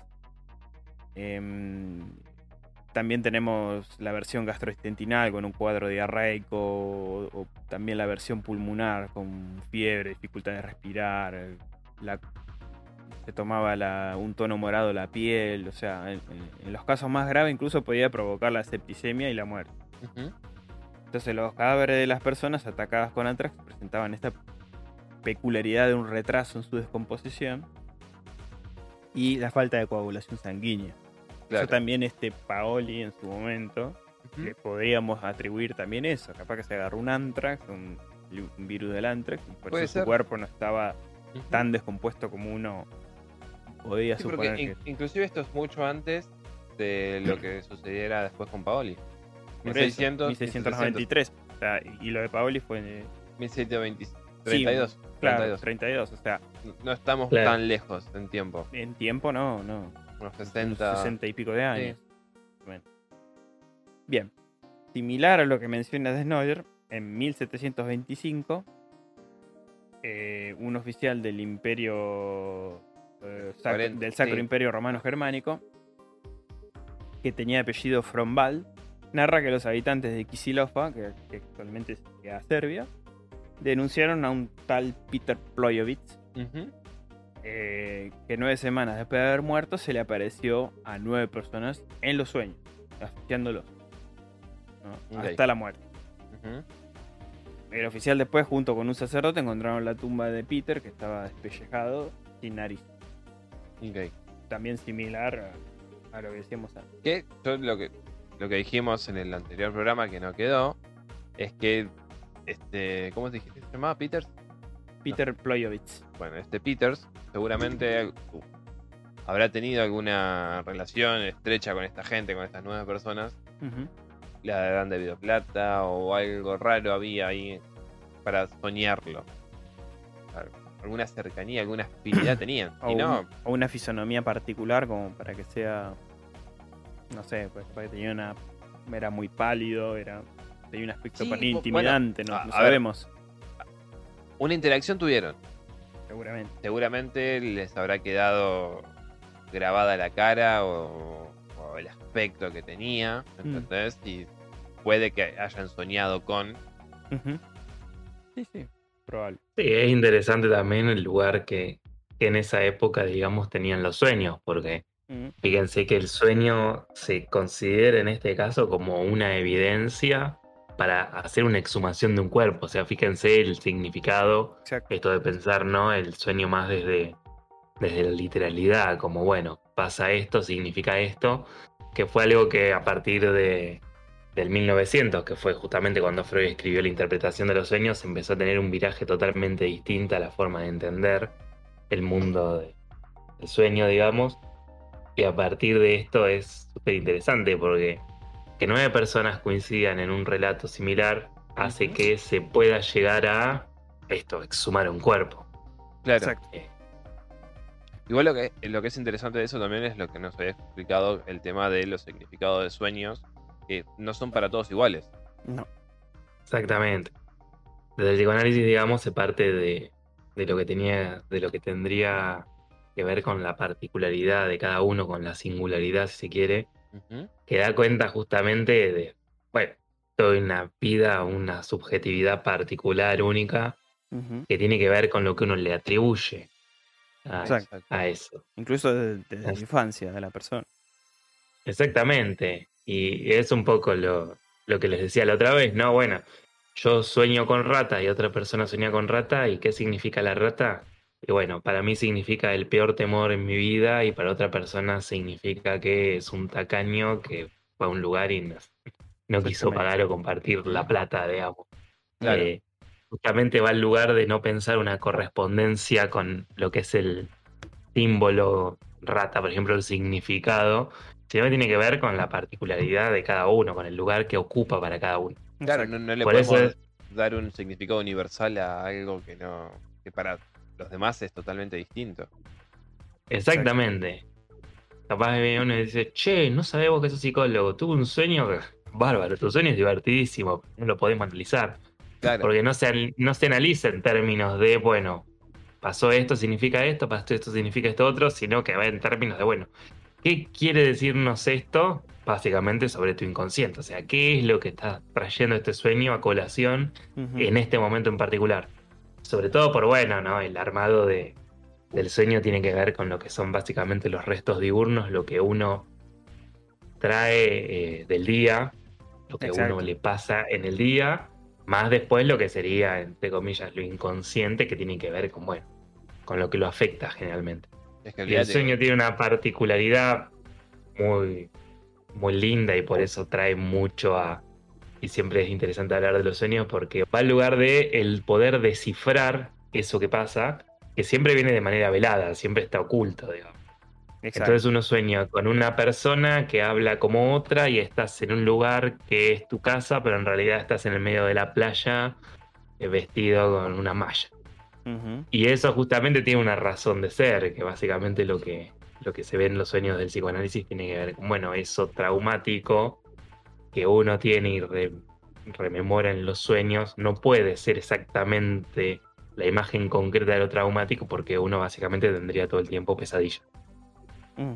Lo que hace el, el psiquismo es mostrarte eso de manera velada y el psicoanálisis justamente toma eso para poder descifrar. Esta es una forma de entender, básicamente. Y, y es sumamente sueño. interesante porque vos imaginate que estamos totalmente sobrecargados de información en el día a día. Sí. Imagínate to- todo Sí. eso para procesar en nuestra cabeza. Cuando llega la noche creo que hacemos una ensalada de, de vivencias que no se correlacionan una con la otra. Exactamente, exactamente. Y generalmente si uno rastrea el sueño, le interesa, siempre tiene que ser apenas se despierta, porque si no se, se va, y es impresionante como uno se lo olvida. Es como ese rastreo de, bueno, de, ¿por qué soñé esto? Y si uno hace el ejercicio de pensar eso, generalmente es, hay algo que se desprende en el día, y bueno, y otro resto que es indescifrable si no estás, digamos, en análisis, básicamente. Ujú. Porque es esto, trabaja lo más profundo del ser. Freud dice que es una de las manifestaciones del inconsciente, ¿no? Es una forma que tiene la psiquis de organizar lo que a uno le pasa y mostrártelo, pero de forma enigmática. Interesante, sí. Y volviendo a esto, ¿no? Que, que traíamos de los sueños, es interesante la correspondencia y el poder que tiene en esa época con lo que se sueña con lo literal. Mm. O sea, es la exhumación de un cuerpo, es un montón. Si nos ponemos a pensar, digamos, todo lo que necesita ahora para lograr eso, imagínense que nueve personas soñaban eso, Sí, así sí. que bueno, se logre, ¿no? Sí, a, a mí lo que me, me interesa es lo que entraña lo que hayan soñado estas nuevas personas con ese, eh, eh, con ese tipo que murió. ¿Entendés? Lo, lo que hay oculto, lo que hay detrás de esos sueños. Sí, Porque puede ser que coincida con lo que decías vos, que el tipo haya estado en la calle deambulando todo eh, desfigurado, ¿no? por la enfermedad que, que tenía y que esa eh, Sí, ese aspecto impresión, intimidante. eh, claro, se le haya quedado grabado a la gente y eso posteriormente haya eh, Sí. hecho que sueñe con esa persona y que esta persona, al tener ese aspecto, ha sido una suerte de, de monstruo, ¿me entendés? Que lo acostaba y lo, o lo mataba o lo perseguía o le chupaba la sangre. Te, te repito, estamos hablando de una enfermedad nueva, que era el antrax. Sí, sí, sí, pero por eso a eso es a lo que voy. No estaban- Está, está bueno verlo de ese lado para entender por qué se le dio tanta bola a nueve personas que soñaron con X. Exacto, se me ocurrió atribuirle estos síntomas tan visibles que probablemente al verlo así en esa época, ¿qué le pasa a este flaco? ¿Por Está interesantísimo. te Para la- mí está- yo me la estoy pasando re bien igual. ¿eh? bueno, entonces quedamos con que este tipo, si padeció el antrax, digamos que podemos atribuir que haya sido la causa, su aspecto físico, por el cual estas personas soñaron. Exacto. ¿Eso o le debían plata? Sí, sí, bueno, el ¿O algún sentido de culpa tenía? un, poder de sugestión evidentemente actuó y frente a una enfermedad que no, no teníamos idea. Sí. No tenía idea, por lo menos en aquel, en aquel momento. Ujú. Pero bueno, en el informe de, de este oficial se menciona para referirse a estos cadáveres con la palabra serbia vampir. Porque, ¿qué pasa? Vuelve a pasar lo mismo, ¿no? Cuando dicen de este hombre que apareció en los sueños, que Ujú. asfixiaba a sus víctimas y eso, fueron, le clavaron una estaca, desprendió sangre por los orificios del cuerpo y en el informe le pusieron vampir. Ahí ya, de manera definitiva, podemos decir que se usó el cognado, ¿no? Y, y lo que me interesa es la parte final de esta hoja, Mm, que dice, y no fue el único caso de esta zona. En repetidas ocasiones se contaban anécdotas similares y con el correr de los años los relatos fueron cambiando y deformándose. Sí. Que es, me parece excelente esa Sí. síntesis. Sí, era eso. Justamente lo quise remarcar porque no. Me, me- me parece totalmente excelente. Sí, sí. Excelente. Y sí, Sí, un poco esto, esto que hablábamos de- del lugar del mito, la tradición oral, estaba como justamente lo mismo del lenguaje, que se va deformando, que va cambiando, que se van agregando cosas, sacando. Es que Sí, una anécdota vamos. nunca es eh, 100% igual a como la contamos. Y no, claro. aparte vos imaginate la influencia que después tuvieron de, de otros pueblos o de, otro- de otros Sí. países que Como- fueron modificándolos y haciendo que calcen en esa definición. Claro. Como hablábamos de estas criaturas de, del folclore del folclore chino, los Sí, pero- Yangshi, que eran muertos, que acarreaban y después resultaron ser vampiros porque Por vino un europeo y de- dijo, por ende chupan sangre y listo. Claro, pero también tus recuerdos.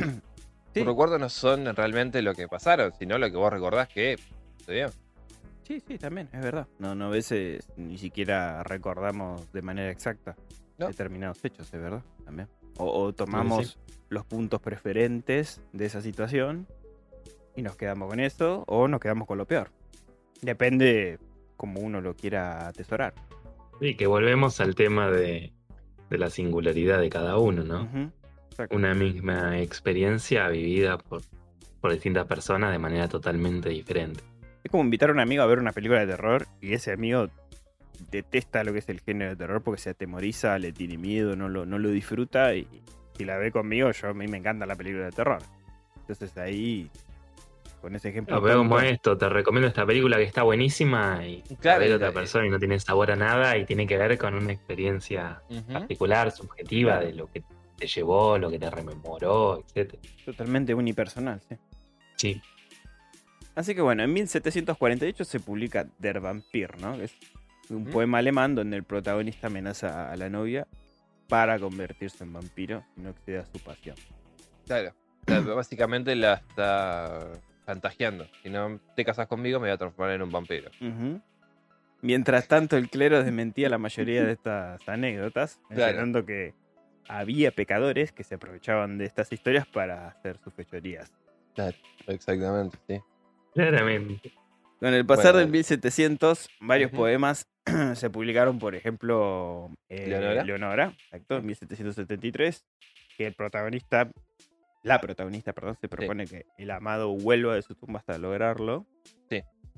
O también La novia de Corinto, en 1797, que es un, un poema extenso de una mujer reviniente, o sea, que volvió a la vida, que sale de la tumba para apagar el fuego de, de la pasión que no pudo consumirse en vida por unas dif- diferencias religiosas que había entre el hombre que llamaba y, bueno, y ella justamente, que tenía otro credo.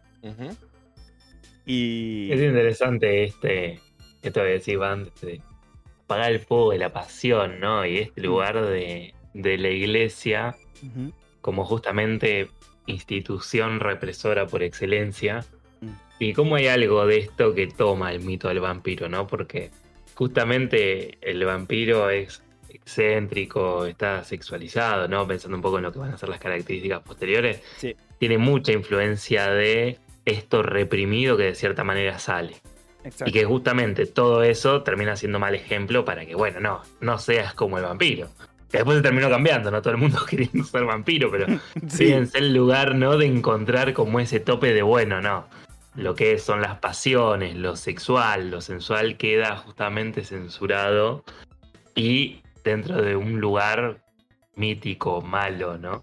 Eh, es interesante cómo, obviamente, en este caso, y como siempre fue, el arte mm, empieza a mostrar un hilacho y empieza a mostrar una realidad distinta. Exacto, Eh, sí. Nos muestra cómo se demonizaban ciertos aspectos que eran más atribuidos a lo que era justamente, por ejemplo, una diferencia de, de credo o, o esto de la pasión también.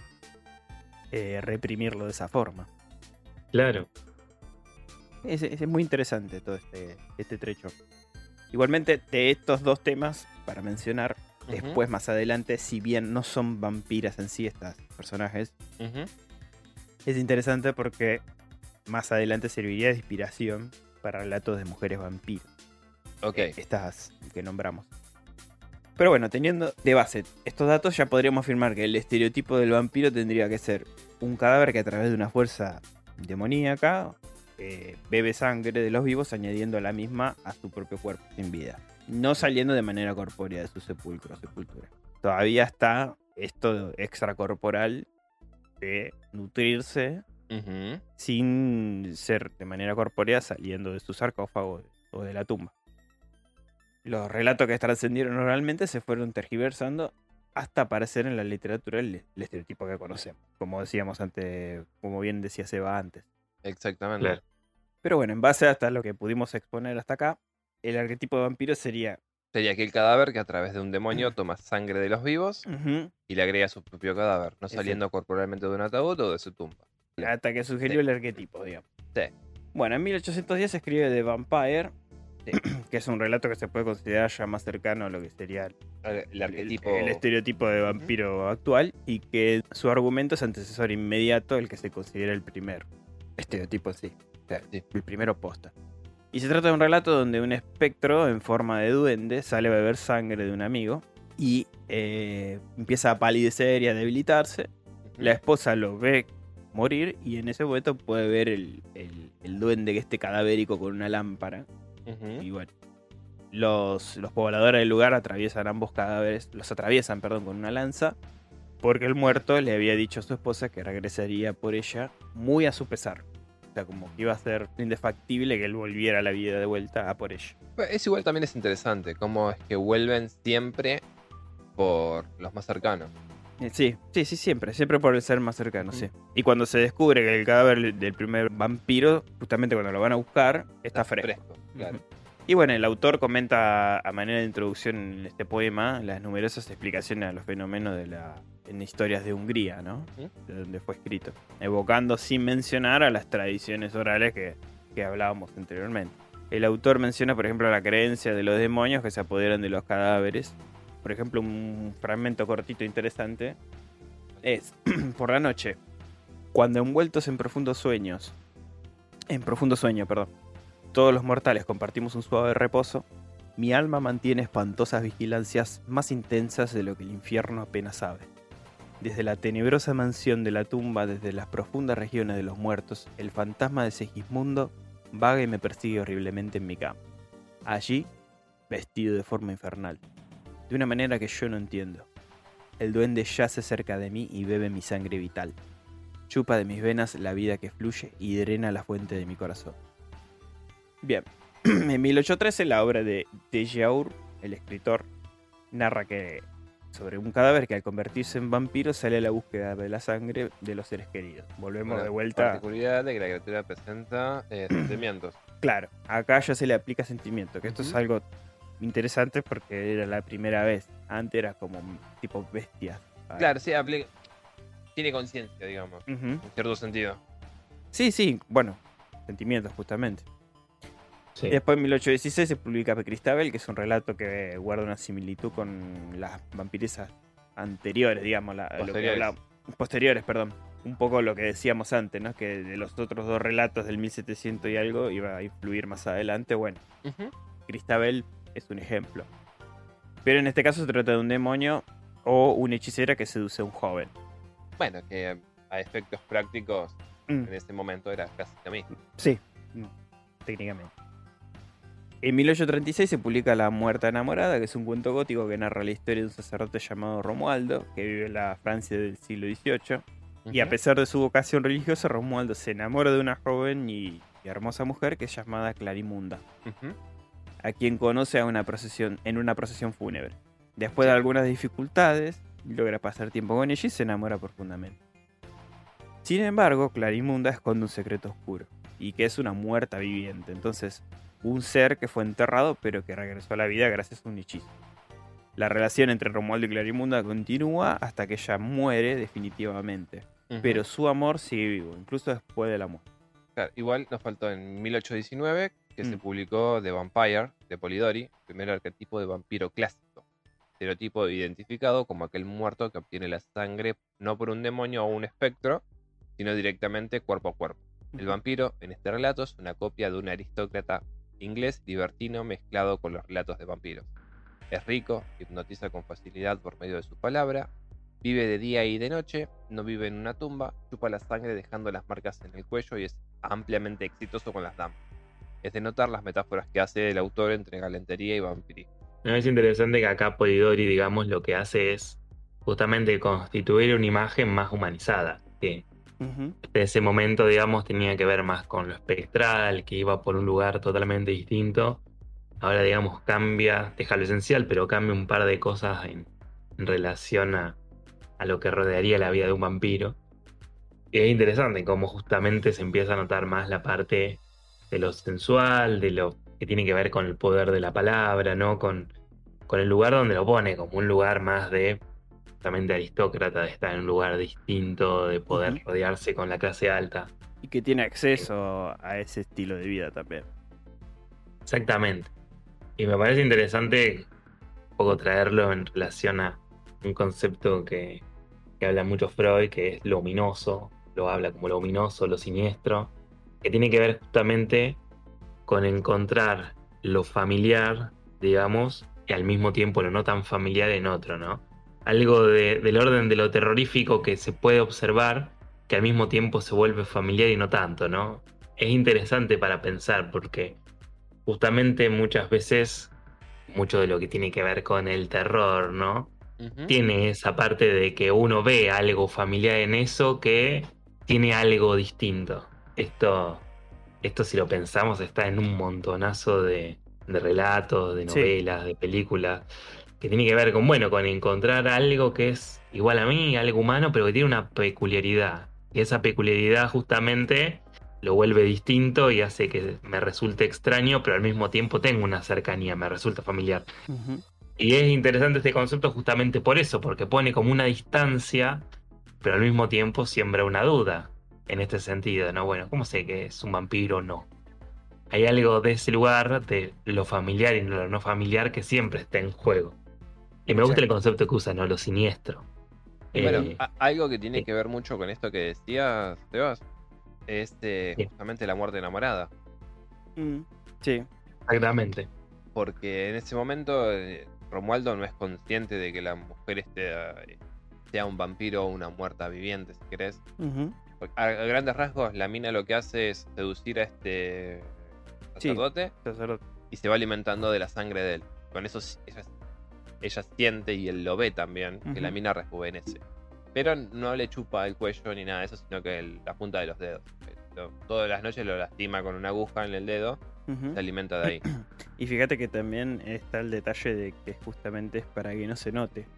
aparte. Y eh, además agregale que es una mujer la cual está tachada eh, en este mundo ficticio Mm. de ser una libertina y que practique orgías en su hogar.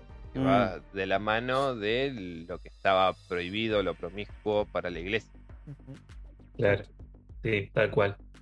Continuando un poco con, con las obras, en 1865 se publicó La historia del vampiro de Paul Feval, que era una de las primeras novelas francesas sobre vampiros, y narra la historia de un tal Lord Ruthven, que es un vampiro que terroriza la alta sociedad de París. Después, por ejemplo, en eh, 1872 también es publicada por primera vez una novela gótica llamada Carmila, de Sheridan Le Fanu, que bueno, Excelente. Dave lo leyó y Es excelente. ya Ajá. conoce lo- la buena historia que, que nos relata en la región de, de Estiria, ¿no? En el sur de Austria. Y sigue a Laura, que es una joven solitaria que vive con su padre en un castillo. Y un día, durante un viaje en, su carruaje, se, se accidenta, ¿no? Cerca del castillo. Y su ocupante, que es una joven llamada Carmila, eh, es rescatada y llevada al castillo para recuperar, para que ella se recupere. Carmila y Laura se empiezan a hacer amigas rápidamente y aunque Laura comienza a notar algunas cosas extrañas sobre Carmila, sigue siendo amiga de ella. Pero, sin embargo, Laura empieza a experimentar pesadillas. Volvemos otra vez a esto de los sueños, ¿no? Y Sí. visiones aterradoras. Entonces, su salud empieza a empeorar gradu- gradualmente y al final se descubre que Carmila es un vampiro. Que se estuvo alimentando de Laura todo este tiempo y que es salvado por la intervención de un amigo de su padre que se dio cuenta de todo esto. Claro.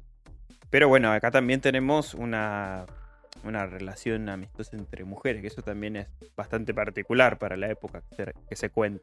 Creo que entra más eh, que nada en lo que es el tema del manejo, la, la hipnosis. La manipulación. Mm. Claro, manipulación. Porque en sí la, la historia arranca, está el padre y esta chica Laura en su casa, Mm. esperando la visita del coronel con su hija. Eh, no, sobrina, perdón. Sí. Eh, se accidenta la, la chica, esta muere. Entonces ya el, el padre le da la noticia a Laura de que su amiga no va a presentarse, no va a estar. Porque en medio de eso hubo un intercambio de correo, ¿viste? La chica entre Laura y la, y la otra persona. Y la otra chica, sí. En cierto momento de de la trama, ven un carruaje que se acerca, se accidenta ese carruaje, Mm. y dentro de- del carruaje se supone que iba Carmila, la madre y otra persona más. Eh, obviamente no hay madre y no hay otra persona porque son los esclavos de Carmila. Exacto. Con la finalidad de justamente aterrorizar a estas personas. Claro. O sea, hay todo un entramado por Sí, atrás que, que va justamente de eso. que Laura ni enterada. No. Ah, es interesante. Ese cuento me pareció. Te diría tan interesante como Drácula casi. Porque Carmila eh, lo he escuchado nombrar como. Va, aparte de Fanu, es, Sí, sí, sí, es pero un grosso escribiendo, pero. Carmila es, no, si vieron la serie de Netflix de Castlevania, justamente sale nombrada. Sí. La Personaje. antagonista de, de la serie, básicamente. Y bueno, como decíamos, Lefanu utiliza esta técnica de narración en primera persona, ¿no? Eso es una característica también bastante particular para la época. Porque tiene un sentido un poquito más de intimidad con el lector. Al hacer que Laura sea la narradora de la historia, el lector tiene lo, experimenta de los eventos eh, y siente los miedos y las preocupaciones que el protagonista. Sí, la va protagonista evocando esa- todas esas emociones. Bueno, quería destacar Sí, esto porque me pareció interesante. También incluso creo que se va a estar de acuerdo. Desde un punto de vista psicológico, ese cambio eh, es muy interesante. De que la narración Sí. sea en primera persona. digamos, te pone a vos en definitiva como protagonista principal, vamos a decirlo así. Justamente implica que, bueno, que algo de lo que está vivenciando, está sintiendo, lo sientas como propio. Exacto. Sobre todo también cuando uno lee, y, y esto pasa siempre, y está bastante estudiado, digamos, el lugar que tiene la identificación con respecto a una película, una novela, un cuento. Mm. Siempre alguien tiende, siempre alguien, no, todos tendemos a identificarnos con alguien de ese relato, de esa película, no específicamente con el personaje en sí, sino con una situación, con un sentimiento, con una forma de actuar, ¿no? Ujú. Eh, e incluso, bueno, a veces trae la, la contracara de decir, ¿cómo vas a hacer esto, no? Y, y uno se pone en ese lugar de decir, pero ¿cómo vas a hacer esto? Yo haría esto. Y sí, bueno, amigo, pero estamos Claro. hablando de otra persona, ¿no? Y fíjense hasta qué punto llega la identificación, porque te pone en un lugar de decir, bueno, estar tomando una propia decisión que no termina siendo tuya. Y eso tiene que ver con la forma de que hay escritores que son tremendos, como te llevan en eso, pero llega un momento que es como vos leyendo y pareciera pensando, ¿no? Lo que estás leyendo, como propio del pensamiento, es súper interesante. Sobre todo en los momentos cruciales, ¿no? Sí, claro. Carmila está escrito como si fuese que es un diario, Diario que va llevando una persona. Sí. Entonces, esto está bueno porque vos entras dentro de, porque estás básicamente leyéndole la vida a una. Sí, la, memoria de una chica que. Exactamente. Bueno, es un poco. Bueno, abro un pequeño paréntesis, lo voy a hacer lo más pequeño posible, pero es un poco como esta técnica de cine de falso footage, digamos. Mm. Como por ejemplo cuando salió Blair Witch. Que, bueno, Blair Witch me gustaría sacar la colación cuando hablemos de brujería, pero como esa película me acuerdo, que no fue hace mucho, estamos hablando del 96, 97. Pa- pa- Pasó un montón, te digo. Bueno, pero a lo que voy es contemporáneo, era una película. Para ¿Cómo? hacer 30 años, en Sí, 3 años. Sí, en Bueno, tres años. Sí, bueno, pero. eh, no, en cuatro. Pero iba a decir.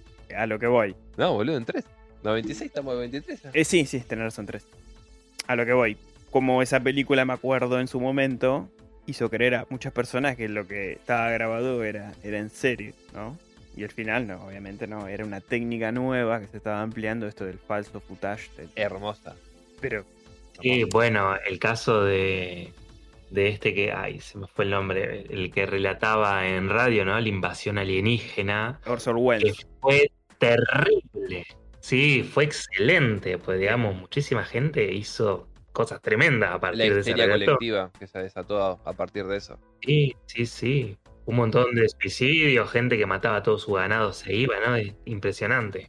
Y eso es otro, era otro invento, o sea, la ficción sonora. Exactamente. de la época que era una novedad, justamente descolocó al colectivo, de la gente. Y bueno, te daba este ejemplo porque cómo, cómo la manera de narrar las cosas o de mostrarlas o de contarlas cambia en el momento de que es recibido. Pasa que ponele Carmila junto con Drácula, Frankenstein, si querés, que te digo así, Mm. Sí. que son los que me acuerdo rápido. Mm. Tienen dos voces la- Mm. la- las novelas. Tienen la primera persona y la segunda. Que la segunda es cuando a vos te meten dentro de la historia y te hacen preguntas, como "Eh, ¿era esto lo que podía hacer? Te dan los planteos. ¿Vos que hubieses hecho en mi lugar? Haces así que vos te pones a pensar y tal vez hubiese actuado de esta forma. O te, o te eh, sabía que estaba oscura esa parte, esa ala del castillo. Sí, te abre el arco del planteo, que eso es muy interesante también. Claro, pero Y- usa y- dos voces Y, y aumenta el nivel de la inmersión también. y Lefanu mezcla esas dos voces, igual que después lo hará Stoker, lo hará King y lo harán otros cientos más, pero de una forma magistral, ¿entendés? Que vos eh, estás leyendo las memorias de una persona ficticia Y te hace participar. Y que y en cierta forma te hace eh, participar y es como una novela interactiva, si querés. Sí, sí, sí, tal cual. Era bueno. como lo que queríamos hacer nosotros con el bazar. Claro, sí, sí. ¿Qué? Bueno, vamos a hacer. Sí, pero te digo, el, el relato este en segunda persona, Ujú. ¿entendés? De involucrar al oyente, Exacto. es lo que estamos buscando. Es lo que estamos buscando, sí. Bueno, en 1897 finalmente llega Drácula, de. Bram Stoker, ¿no? La novela que estableció prácticamente la mayor parte de la mitología del vampiro como la conocemos hoy, Sí, que cuenta la historia del conde Drácula, que es un vampiro que viaja a Inglaterra para propagar su maldición. Sí. Falsamente está relacionado con Black Draculea, que eso quería decirlo, que era un noble transilvano del siglo XV, que era famoso por empalar a miles de sus enemigos turcos. Vlad Impalador. Con el cual solo tiene de semejante el ser un noble y el nombre. Nada, Nada más. Después no son la misma persona. Tiene una fuerza sobrehumana, domina los elementos, domina, domina los lobos, vive de noche, le teme a los objetos sagrados. Y solo se lo mata con una estaca. Hipnotiza con facilidad también. Lo, lo que no entiendo de, de todo esto es la relación entre Drácula y, obje- y objeto sagrado. Porque no te Eh, la. Mm, Yo creo que era Supongo, es la influencia igualmente que católica que se suponía que era un pacto demoníaco. Entonces, al ser un pacto demoníaco, lo, Mm. lo, rom- lo puede romper eh, esto, el, la simbología católica. No nos olvidemos que más allá de todo, estamos en 1897, el peso Por eso te digo, católico es presente. lo que me imagino que viene más por ese lado que otra cosa. Sí, sí, seguramente. Aparte que imagínate escribir una novela en ese momento, 1897 también, sobre esto era bastante jugado, más allá de la ficción. Entonces, si, si el catolicismo de una manera u otra figura como, como el héroe, Ujú. porque usar elementos simbólicos católicos es, es como que esa es la solución para una criatura semejante, te da como un plus, digamos, un protagonismo a favor de lo que sería una figura católica. Sí, sí, sí, ya lo sé, ya lo sé. Por eso te digo, el único sentido que le encuentro es justamente la influencia católica. O sea, no, no, la verdad que no investigué que a nivel social cómo influyó Drácula en ese momento, pero me imagino que, que si la iglesia no saltó a, a censurar el libro es porque justamente debe haber algo que deben, de- dicho, deben haber dicho, bueno, lo dejamos. Creo yo. Igual me gusta más el bosquejo que hizo para Drácula. El, sí, El, el primer intento. El, es, el invitado de el Drácula. invitado de Drácula, sí. Que se sitúa en Walpurgis Nacht o la Noche de Brujas para ellos, que Mm. creo que es el primero de abril o de mayo que se celebra. Y básicamente es la misma, o sea, es el invitado de Drácula, que ¿cómo se llamaba? Dijimos, Parker. Eh, en Baker. Baker. Siendo invitado al castillo de, de este conde. Pero a su vez, eh, lo que encierra detrás de todo esto es el conde mismo acechándolo eh, para matarlo. Y como se ve interrumpido por una serie de eventos que no voy a decir, por si a alguien le gusta leerlo, gusta de leerlo, mejor dicho, eh, no, no lleva a cabo su, su plan, digamos, o su cometido. su cometido. Bueno, otra cosa Claro. curiosa es que también se mete en las habitaciones Drácula con forma de neblina. Drácula puede, justamente, ahí el vampiro puede adoptar un, un millón y- de, Sí, de- de- de formas distintas. pero también la incorpora y eso es lo interesante. Sí, sí. Y eh, eh, como un claro intento de expli- explicar cómo, mm, cómo llegaba el, el vampiro de la tumba a la víctima a partir de, lo que se mencionó, por ejemplo, en Visum Reper- Ujú. Repertum, ¿no? Sí. O la obra de Mysterious Stranger, que también hablaba de, de cómo de manera incorpórea el vampiro llegaba al- a la víctima. Stoker lo que hizo fue agarrar, agarrar una licuadora, Sí. meterle banana, manzana, un poquito de leche, lo mezcló, quedó bien, listo, sirve. Nada más. Sí, no, pero De- De una forma magistral igual. una ¿eh? forma magistral. Sí, claramente Excelente. tenía, tenía la mano para hacer. Sí. Y bueno, y es la primera vez que se relaciona el vampiro con los murciélagos también. En su similitud con algunas especies que se alimentan de, de sangre en América. Justamente el. Es más, creo que se llama Drácula. Eh, O no, vampiro. vampiro, Vampiro, vampiro, se llama. Sí, vampiro. vampiro. Sí, sí, yo justo vi videos sobre eso. se Andan en cuatro patas y, y se, se acercan al ganado y se nutren de la sangre. Continuamos con Soy leyenda de Richard Mason, que es una novela de ciencia ficción que presenta una visión bastante innovadora de los vampiros. La historia básicamente se trata de un hombre que es el último sobreviviente de la humanidad, o superviviente de la humanidad, luchando contra una plaga de vampiros. La historia se centra en Robert Neville, que es el último hombre vivo en un mundo apocalíptico, donde prácticamente toda la humanidad se transformó en estos seres similares a vampiros por una enfermedad, ¿no? Claro. Bueno, este hombre sobrevive el día a día matando a estos vampiros infectados durante el día y barricándose en su casa durante la noche para evitar que lo asesinen. Y la novela explora la soledad, la pérdida, la locura que Neville atraviesa Ujú. Todo ese momento y busca una suerte de cura contra la enfermedad Exacto. vampírica. Sí, sí, sí. Y bueno, la- lo interesante después es la vuelta de tuerca que tiene la, la historia, ¿no? Con quién es la leyenda. Exactamente. Después seguiríamos en 1975 con eh, Sí. Silent Lot, Silent Slot. Sí. escrita por Stephen King. Que bueno, es una novela de terror que presenta una versión moderna de los vampiros. La historia sigue a un escritor que regresa a su pueblo natal que se encuentra bajo la serie de vampiros. Acá se supone que Stephen King se inspiró en el pueblo de Marston's Mills, de Massachusetts, para crear la ciudad ficticia de Silent Lot.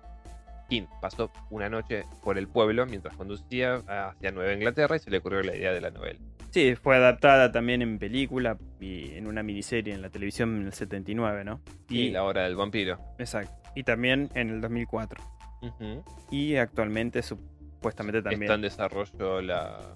Creo que es la película, ¿no? Sí, película. Sí. Y hay una serie interesante en HBO que se llama, creo que se llama Whitechapel, Ajá. eh, con Adrian Brody. Sí. Eh, también, que habla de Salem. Que no la vi todavía. ¿Salen Lot o Salen?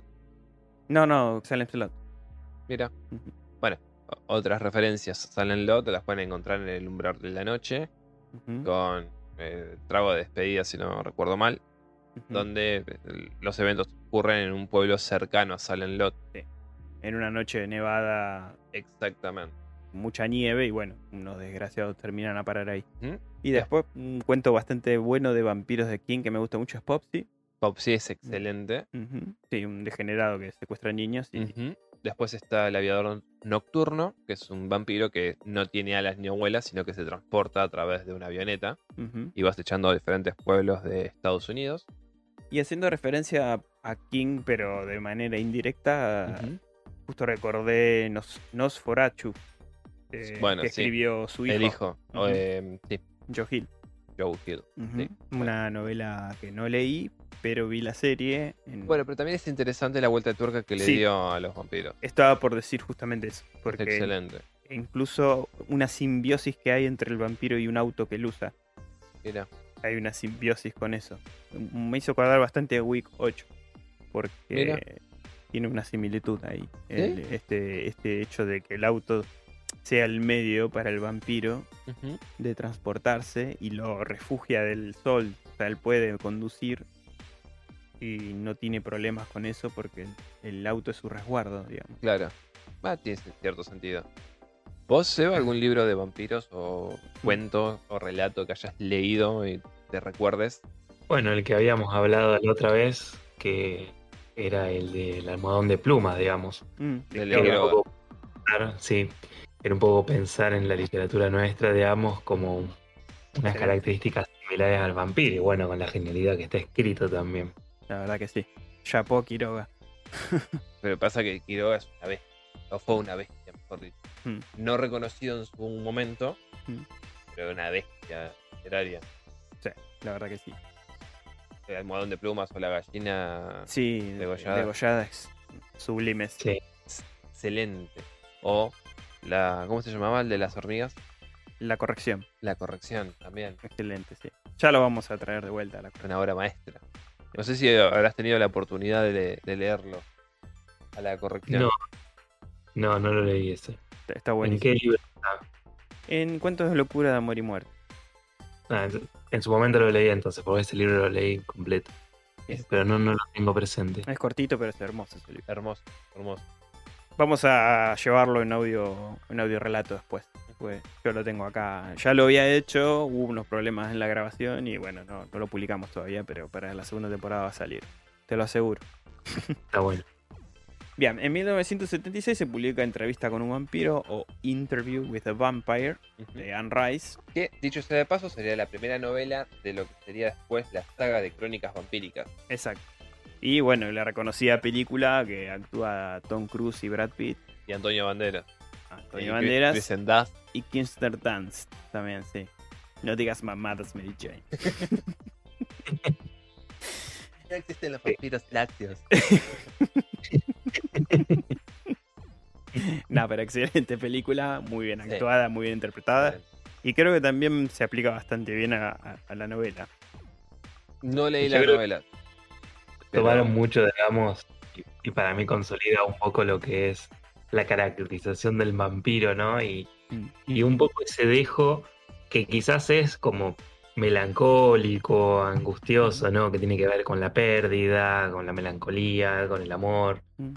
eh, con la pérdida del objeto amoroso. Porque, digamos, es un poco cuando se indaga el, el misterio de dónde surge el vampiro, eh, desde la ficción, digo, ¿no? De empezar a pensar, bueno, ¿quién me creó? ¿No? Como hay algo de este lugar que muchos vampiros, digamos, el, el mito es que se crearon justamente por esto, por una melancolía, por, por algo que tiene que ver con una aflicción que no pudieron superar Mm. y termina siendo justamente una salida a eso y que justamente lo que termina dejando es el lugar de la inmortalidad y, y este lugar de la inmortalidad que como bien retrata entrevista a un vampiro tiene un peso fundamental, ¿no? Y muestran como un lugar distinto que tiene que ver con el lugar más melancólico, más de lo sentimental, que hasta ese momento no se había explorado tanto Exacto. que lo deja en un lugar que, como este lugar, ¿no? De, de la envidia del resto, de que hay un resto humano ahí que es envidiable. Que tiene que ver con el padecimiento, con el sufrimiento, ¿no? Algo que plasma muy bien esto es la película de Drácula de Bram Stoker, En la que sale Keanu Reeves. Con eh, la de aquí hizo por Coppola. Exactamente, que Claro. no sé si vos la habrás visto, Seba. Sí, sí, hace bastante, pero sí la vi. Peliculón. Eh, El inicio, el motivo por el cual Drácula se transforma en, lo que sería después el este, ser vampiro, eh, Ujú. es la, la muerte de su esposa. De su esposa, sí. La El transición. suicidio que. Al verse ya asediada y verse Esa melancolía, próxima- esa tristeza lo llevó exactamente a hacer ese pacto que después se irrumpe en la iglesia católica y se transforma ahí. Exacto. Excelente transición. Siempre el dolor presente, un poco como decía. Sí, sí, por eso, tío, va, en relación a lo que estaba explicando Seba. Yo la verdad que no lo había pensado Sí. antes. Para, para mí la eternidad es como algo muy aburrido. Sí, sí, sí. Justamente quería terminar con, con- Quería cerrar el tema con eso, ¿no? La inmortalidad, cómo es encarada acá en esta película o en la novela de Ujú. entrevista con un vampiro, es, es muy interesante. Ya, incluso dentro del- de las investigaciones, del trabajo que se hace del psicoanálisis, más del lugar del psicoanálisis lacaniano, con lo que es la significación, los significados, ¿no? La muerte siempre es como un imposible de significar, porque Mm. Es como algo que no se puede pensar si se quiere. Es, y bueno, la, la filosofía existencialista justamente trata sobre la angustia y el existir y el ser para la muerte, en definitiva. En el caso de un vampiro no hay un ser para la muerte. Y justamente una falta muy grande que nosotros tenemos es esta, la de la vida eterna, que significa que bueno, que en algún momento vamos a morir y todo lo que implica, en algunos casos angustia, en otros no tanto, pero es un trabajo que siempre va a llevarnos al mismo lugar. Mm. Y en el caso de la inmortalidad, y a mí me gusta mucho cómo lo retratan acá en, en esta película, porque también hay algo del paso del tiempo, que si bien hay una inmortalidad, el paso del tiempo se hace notar, ¿no?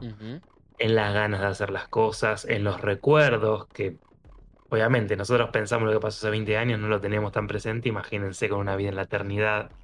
Me pareció que encuentra una forma muy interesante de volver a esto, ¿no? De, de la similitud con lo humano y lo no tanto, y, y este lugar del ocultamiento del pasado, si se quiere, ¿no? Mm. Como el vampiro como siempre Tapando eso. siendo enigmático, no queriendo decir mucho y al mismo tiempo como ese lugar de no poder llegar a acceder del todo a lo que se quiere. Claro. Esa búsqueda, ¿no? El, el anhelo que no se alcanza. Exactamente. Exactamente.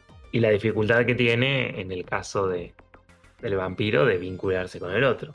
Pues siempre el, el vínculo con el otro es pensarlo como un objeto, porque siempre termina siendo un alimento, por así decirlo. Claro, como un recurso inevitable. Exactamente. Que no hay forma, digamos, de que no haya una cosificación en ese sentido, porque siempre se lo ve como un objeto. Y cuando se reconocen, incluso esto cuando ya más, más contemporáneo, digamos que empieza a haber una comunidad entre vampiros, empieza a haber muchos, hay como una especie, no sé si de secta, pero de comunión, sí, podríamos decir. Sí. En esa diferencia tampoco se reconocen en, en el otro, ¿no? Como que hay algo de esa diferenciación que también los hace únicos, que fue cambiando a lo largo de, de la historia. De la historia, sí. Sí. Justamente una de las, de las cosas que no repasamos, eh, una serie en HBO que es True Blood, que Mm, trata un True poco Blood. sobre, sobre esto y manifiesta muchísimo la parte más, más represiva, lo que hablábamos al principio, ¿no? más de las pasiones, de ujú. todo ese mundo como más reprimido que sale. Eh, pero bueno, volviendo a entrevista a un vampiro me parece que es interesante porque como consolida muy bien todas las características que después se termina nutriendo con esto de lo sentimental Sí. a obras no tan eh, no tan interesantes, digamos. Ah, Estás hablando de Crepúsculo, me imagino. Muy bien tu perspicacia. No, no, pero sí, es interesante porque vemos a los vampiros como son y, digamos, son conscientes de lo que es la decadencia en la que entra tanto su estirpe como la misma humanidad en sí. Ujú. Cómo se va perdiendo en todo eso. Y él simplemente es no ajeno, sino indiferente. Sí, Exactamente. exactamente. Y esa indiferencia justamente lleva a este sentimiento un poco que, que retrata muy bien la- las ficciones y, y la literatura, que es como de ese desgano y ese como que no me importa el otro, como ya está, Mm. más allá del bien y el mal, ¿no? Como que en definitiva, ¿qué importa? Hay algo de eso, Mm. que tiene que ver también con el lugar del sentido. ¿Qué sentido tiene una vida que, que no termina, digamos, ¿no? Sí. Eh, nada, se juega mucho y me gusta mucho a mí desde la filosofía pensar eso porque siempre trae resonancias en, en estos temas. Sobre todo, bueno, al hablar de la inmortalidad, obviamente. Lógico. Sí, es muy interesante. Pero bueno, eh, Anne Rice también escribió The Vampire Lestat y bueno, que sería la segunda de la crónica de Que- básicamente es la historia de cada uno de los vampiros. O sea, en este caso sería Lestat, ¿no era eh, Tom Cruise? Creo que sí. Claro, El Lestat Sí. de los Cruz y, y, y después, bueno, la, la narrativa del otro, que serían como los tres puntos de vista. Que, que creo que es uno de los peores vampiros en ese momento. Eh, en cuanto a carácter, sí. Sí, es como el, el más solete, el más. Sí, el, el más cínico, si Hastiado, le queremos como- decir. Sí, sí. El, el que, el- como bien decía Seba, el que cosifica más que otra cosa, ¿no? Eh, o, Sí. o se regocija de su poder, de su inmortalidad. En contraparte del personaje de Brad Pitt, que justamente es un vampiro más sufrido, más que lamenta esto de la inmortalidad, que no lo afronta de la misma manera. Es que si te pones a pensar, realmente no tiene ningún sentido la inmortalidad en sí. No. No, porque como todo ciclo tiene que cerrar en algún momento. Así. Eh, pasa la- con las emociones, pasa con las relaciones, pasa con Pero pasa con todo, o sea, todo. ¿sí? vos imaginate El vivir- tema es. Sí. No, el tema de la muerte, así propiamente dicho, es un tema que rodea al vampiro. No solo la inmortalidad como su condición, como su característica, sino la muerte como condición necesaria para su vida, digamos. Esto de la inmortalidad, ¿qué significa? Bueno, soy inmortal, pero mi cuerpo en definitiva murió. ¿no? Soy inmortal, pero todas las personas que estuvieron a mi alrededor, que alguna vez me importaron, murieron. ¿no? Hay algo de la muerte que yo creo que tiene mucho ese dejo también, como veíamos ¿no? en, en Drácula, como bien Mm. mencionaban, que tiene que ver con, bueno, con la muerte de, de la mujer, con el incluso con el blasfemar a Dios, con este lugar de, bueno, de dar las culpas, ¿no? Y terminar como se termina, tiene que ver con esa muerte.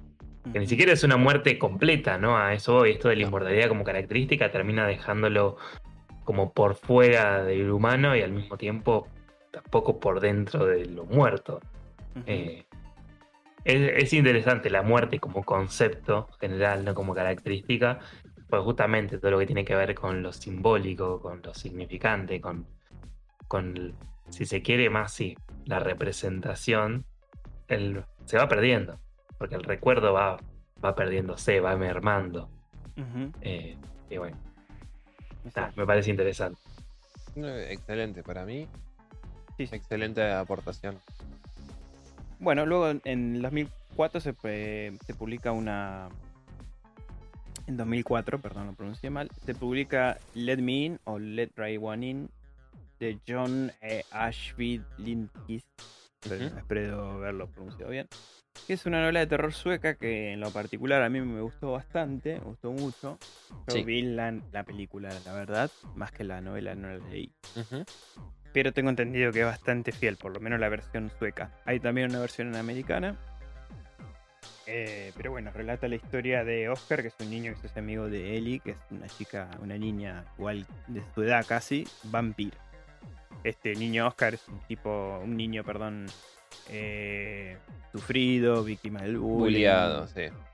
Vive en una casa donde padres no son presentes, la madre Una labura familia disfuncional. y el encuentro con esta niña vampira lo vincula con, mu- mucho con él. Y está buena, hay, eh, hay bastante para analizar en esta película también. Ok. Es muy interesante. Te la recomiendo. Y bueno, supongo que la novela también debe ser, debe ser interesante, así que o libro o película, elijan, es interesante. Recomiendo la sueca, es más difícil de conseguir. Pero bueno, si consiguen la norteamericana, la historia es la misma, no, no le modifican tanto. Claro. Si, si tengo que ser sincero. Después, bueno, en 2005 se publica The Historian de Elizabeth Kostofa, una novela de misterio y terror que cuenta la historia de un estudiante de doctorado que investiga la leyenda de Vlad Tepes, También conocido como Drácula. Y la novela sigue la búsqueda de, por toda Europa para descubrir la verdad detrás del mito de, de Drácula. Claro. Eh, qué sé yo. después, en 2009, acá vamos a hablar de una trilogía que interesa mucho a Dave, va que la Sí. leyó. Eh, Eh, Para mí, acá se reinventa otra vez al vampiro. Sí, Con la trilogía de Nocturna escrita por. Guillermo del Toro y Chuck Hogan. O la serie The Strain. The- Strain la pueden ver en Star Plus si les interesa. Y acá el vampiro se maneja en un principio como una epidemia también, porque es como una enfermedad que asola eh, una parte de Manhattan. Sí. Que todo arranca con el, El avión. el avión. Un avión en que llega a destino en Manhattan, se apagan todas las luces, nadie se baja. Cosa extraña, entonces mandan a, a revisar el avión, se dan cuenta que están todos los pasajeros ahí muertos, por, por lo menos sin, sin ningún tipo de signos vital, hasta que despierta el capitán. Que, cosa curiosa, se llama, o, o se apellida, mejor dicho, Radford, y el primer tipo que tuvo contacto con Drácula en la novela es Renfield. Renfield. Ahí Del Toro y Pat Hogan meten una suerte de. De ¿Cómo se llama? Sí, de cameo, si le De queremos- cameo, si queremos Mm. decirlo de alguna O forma. referencia. Exactamente. Y acá los vampiros son distintos porque tienen un periodo de incubación. Ujú. Sí, o sea, no, no te muerden el, o, no, o no adqui- adquieren colmillos como el vampiro clásico, sino que tienen un aguijón, una protuberancia que es la combinación de la tráquea con eh, los sistemas eh, Digestivos. Gracias. Eh, y, bueno, y básicamente son controlados, son una suerte de colmena. Todo esto hecho por el amo, que sería como el primer vampiro. eh, Sí, una especie de vampiro milenario, digamos. sí, ni siquiera el primer vampiro, sino que es como el, el amo y señor, obviamente, valga la redundancia, de todos los que fue infectando, de toda esa cepa que él tiene, porque después hay otros vampiros, Strigoi. Claro, pero digo, otros vampiros, otros ancianos, son seis más que tienen su propia cepa también, Ujú. ¿entendés? Pero estos actúan de una forma De ganado, digamos. Claro, o sea, tienen como un sistema de alim- de alimentación mucho más práctico y sin interferir tanto en lo que es la sociedad. la sociedad nuestra. El amo lo que quiere es romper con todo eso. El amo quiere dominar eh, el mundo. Exacto. Y de eso va la historia. De eso va la historia, que no voy a entrar más en detalle porque Se si la alguno quiere leerla Se la o recomendamos. ver la serie, se la recomendamos. Exactamente. De hecho, me das pie, justo que no lo tengo acá anotado, pero ahora en 2023, eh, ah, bueno, te cae bien, pero Nicolas Cage va a interpretar Renfield. Mira. En, ahora en abril sale una no, comedia. Yo con Nicolas Cage no tengo problemas. tengo problemas con John Cusack. Ah, pensé que con Nicolas No, Cage. no, no, John Cusack. Lo Ah. detesto.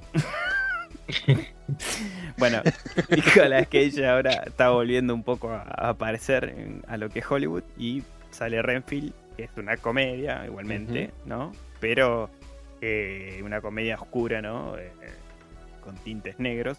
Claro. eh, donde actúa justamente Nicolas Cage, que hace de Renfield eh, en una época moderna, ¿no? Que el despertar de Renfield ahora en esta época. Bueno, pero va justamente de la mano con la serie que les dije que está en Netflix. Son Mm. tres capítulos de Drácula. Ujú, Los claro. primeros dos capítulos son serios, bien, o sea, Sí. contando la historia de Drácula que conocemos por el libro. Sí. Y después ya el tercero se torna más cómico y, y está bueno, o sea, porque es Drácula viviendo en nuestro tiempo. Claro. Con, Rom- con lo que eso implica también, ¿no? Rompe los esquemas. Rompe totalmente los esquemas. Es hermosa. Bueno, para ir cerrando, eh, en cuanto a lo que es videojuegos, se presentaron muchísimas sagas de vampiros como protagonistas. O, Castlevania por excelencia es. Sí, Castlevania es Sí, la, totalmente. la saga más interesante. Clásico de los clásicos, siempre.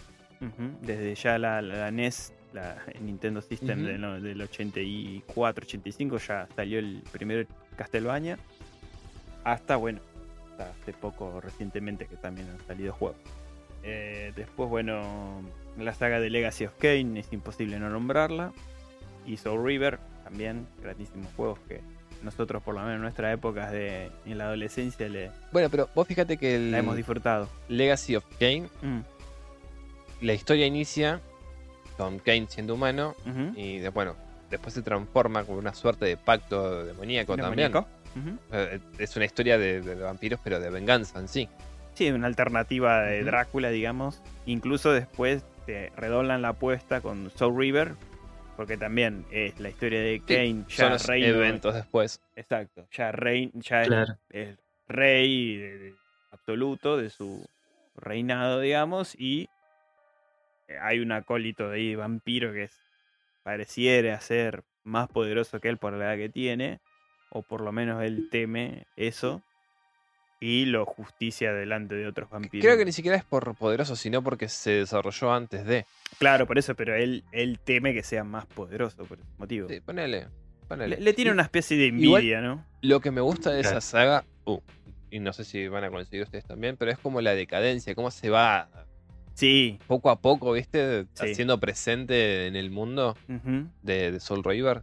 sí. Aparte, a medida que jugás, Pero por eso eh, mismo, te das cuenta. en el 1, cuando te muestran en la cinemática de la presentación de, de por qué Kane le saca las alas a Raziel y toda la boludez, Mm. e- es un mundo próspero, sí, lindo, con un lindo color y qué sé yo, qué sé cuándo, es cuando se la rompe y cae en esta suerte de Sí, de, de abismo. abismo. donde está este Cthulhu.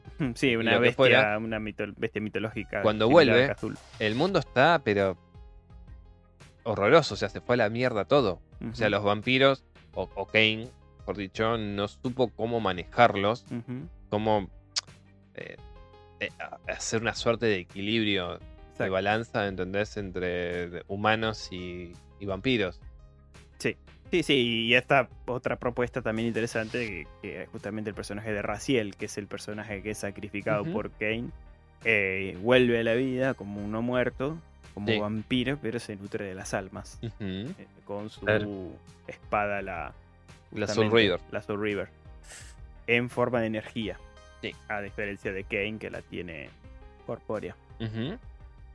Y interesantísimo juego, Sí. O- juegazo. otro que podemos coincidir, creo que Mm. con Seba más que con vos, es el Skyrim. Ujú. Sí. Yo es, todavía no tuve el placer de jugarlo todo, pero sí. es un juego excelente. La, la versión de base, básicamente, vos te podés infectar de, de la enfermedad del vampirismo, porque por el mundo, como es un mundo abierto, vos te podés encontrar en mazmorras o en grutas o en castillos abandonados, vampiros viviendo ahí. NPCs. Claro, con sus acólitos que te van a atacar y si te infectan, vos al tiempo empezás a padecer, tu personaje Los empieza síntomas. a padecer los, los síntomas del vampirismo. Excelente. Después se agregó la, el DLC en el que- cual vos podés elegir o ser un cazador de vampiros o un vampiro per se, que es la transformación completa, con alas y toda la boludez. Y algo como inter- yo, Van Helsing, o Claro, pero algo interesante de eso que me había olvidado es que en el mismo juego vos tenés cientos de libros con historias de vampiros. tenés para entretenerte. Es excelente eso. Hay una que yo recuerdo así muy por encima que es la es una suerte del invitado de Drácula, Ujú. pero es un tipo también que llega a un castillo a buscar refugio, Sí. eh, empieza a hablar con el propietario y le pregunta por qué está con las luces apagadas. Le dice, no, por los vampiros, para que no nos acechen, qué sé yo, qué sé cuánto. Entonces, al transcurrir la velada, el, el anfitrión, digamos, le termina revelando que él es un vampiro. Te lo dejan ahí, viste, como que no sabes si lo morfó o no. Y así Exacto. tenés un montón de historias dentro del juego. Eh, es una excelente propuesta con respecto a lo que es vampiro. en los A- cómics- más allá de que el juego no se trate justamente de vampiros, ¿no? Eso es lo interesante. No, no, el juego va a otra cosa, pero en los cómics también tenemos a Blade, que no lo habíamos Que nombrado. no lo habíamos nombrado, ¿verdad? Blade, Morbius también, un personaje Morbius muy interesante. Excelente personaje. Sí, Después sí. de DC, que me acuerde. Bueno, mm, Batman en sí también es, está bastante sacado de los tirones del vampiro. Es una persona aristócrata que tiene una doble personalidad de noche, qué sé yo. Ponele. Tiene ahí toques. No es un vampiro, pero Va, en Metal Gear también. Tienen Metal a- Gear, En el 2 y en el 4 a, a Vampire. a vampiro, sí, ¿verdad? Y bueno, para nombrar otros juegos también está la saga de Blue Rain, que es, si bien no es AAA, es de un estudio alemán, si no me equivoco, con Mm. una personaje pelirroja que masacra a nazis, que es vampira. Y tenés mil maneras de succionarle la sangre a las víctimas. Para otro que me, estoy- me acordé recién, de Vampire, Vampire Hunter D de PlayStation 1. Ah, no lo jugué yo, ¿está bueno? Excelente. No, porque es una suerte. Bueno, ¿Vos tampoco, Seba? No, tampoco. ¿Te gusta el Resident Evil? Sí, sí. Es obvio. una onda así. Ah, buenísimo. Sos un cazador de vampiro. Justamente vampiro también. Qué raro que nunca lo jugué, porque, Es excelente. eh, eh, Incluso hay un anime también. mira. Bueno, y más recientes, Vampire del 2018, que también es un excelente RPG, se los recomiendo. Yo me habré pasado la mitad del juego, está buenísimo. Y eh, el V-Rising, que es del 2022, que está por sacar una actualización ahora, renueva bastante el juego y es gratuita. Y dicen que está muy bueno. También es un RPG desde, visto desde arriba, digamos. eh, Sí. muy, muy bueno, muy interesante. Pero bueno, ya podemos ir cerrando. Eh, podríamos mencionar algo interesante que como el concepto de Drácula se extirpó un poquito también sobre el folclore de Elizabeth Bathory, que era esta, la duquesa esta sangrienta Sí. que le decían, Que aparentemente se nutría de, de infantes o de mujeres. de No, no, sangre, digamos. aparentemente no. Sí. Lo hacía. hay, testi- hay testimonios de que sí, pero se bañaba en sangre para mantener la, la juventud, ¿no?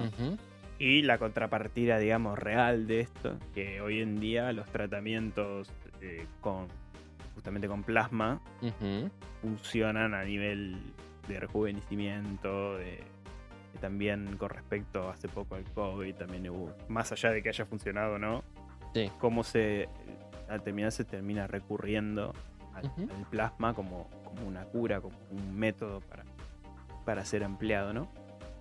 Y esto del rejuvenecimiento también. Supuestamente hay cremas y otros eh, cosméticos que se están desarrollando a partir del plasma que también supuestamente funcionan. Ahora, antes de cerrar, me gustaría hacerle una consulta a Sebastián, que puede orientar. Mm. Dentro de la- lo que es la psiquiatría y- o, o la rama en la que vos te especializás, ¿tenés conocimiento de algún caso de alguna persona que se haya sentido o acosada o que era vampiro o tenía alguna suerte de característica similar a? No como un vampiro, específicamente con una característica. Lo que sí estuve chusmeando un poquito era vampirismo en Argentina. Sí. Y me encontré con una noticia que me llamó la atención sobre un asesino serial en Salta, si no me equivoco. Mira, Que sí, sí, eh, no me acuerdo ahora el nombre, pero era una persona que asesinaba mujeres principalmente, mató a 15 mujeres mm, y lo hacía acechando por, por las ventanas a la noche. Imagínense, Salta hace un montón de años, todas las puertas abiertas, todo, y bueno, y este tipo se metía y las mataba y les mordía el cuello, les chupaba la sangre y vivía como alejado, como en una cuevita, ¿no? Eh, finalmente lo, lo capturaron y bueno, la situación fue que claramente lo diagnosticaron con esquizofrenia. Él realmente creía que era un vampiro estuvo en una institución psiquiátrica hasta su muerte, digamos. Terminó siendo inimputable porque, bueno, Claro, Es- tenía una condición mental. claro, por- pero por digamos- razones. En términos de, bueno, de esto de pensar un poco el vampirismo, ese es el caso que más encontré que se haya... eh, asemejado. sí, exactamente. Bien, Vamos a ver cómo va a evolucionar esto del vampirismo. Sí. Acá lo encontré. Florencio Roque Fernández. Mira, Asesino en serie, argentino de la década de 1950, asesinó alrededor de 15 mujeres en la ciudad natal de Monteros, que bueno es eh, Tucumán, no Salta, Está y cerca. fue conocido popularmente como el vampiro argentino o el vampiro de la ventana, mm, que bueno, era por este modus operandi, ¿no? De mirar Claro, por la sí, sí. ventana y entrar. Igual es bueno, bastante interesante. Perdón, ¿eh? Seba, es similar al, al modo superante que tenía Richard Ramírez. No sé si lo sabrás. sí, Asesino en serie. El estrangulador. Ajá.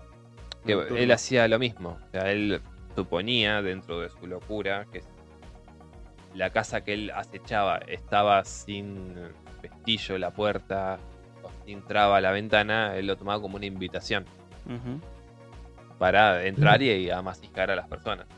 A las mujeres más que nada.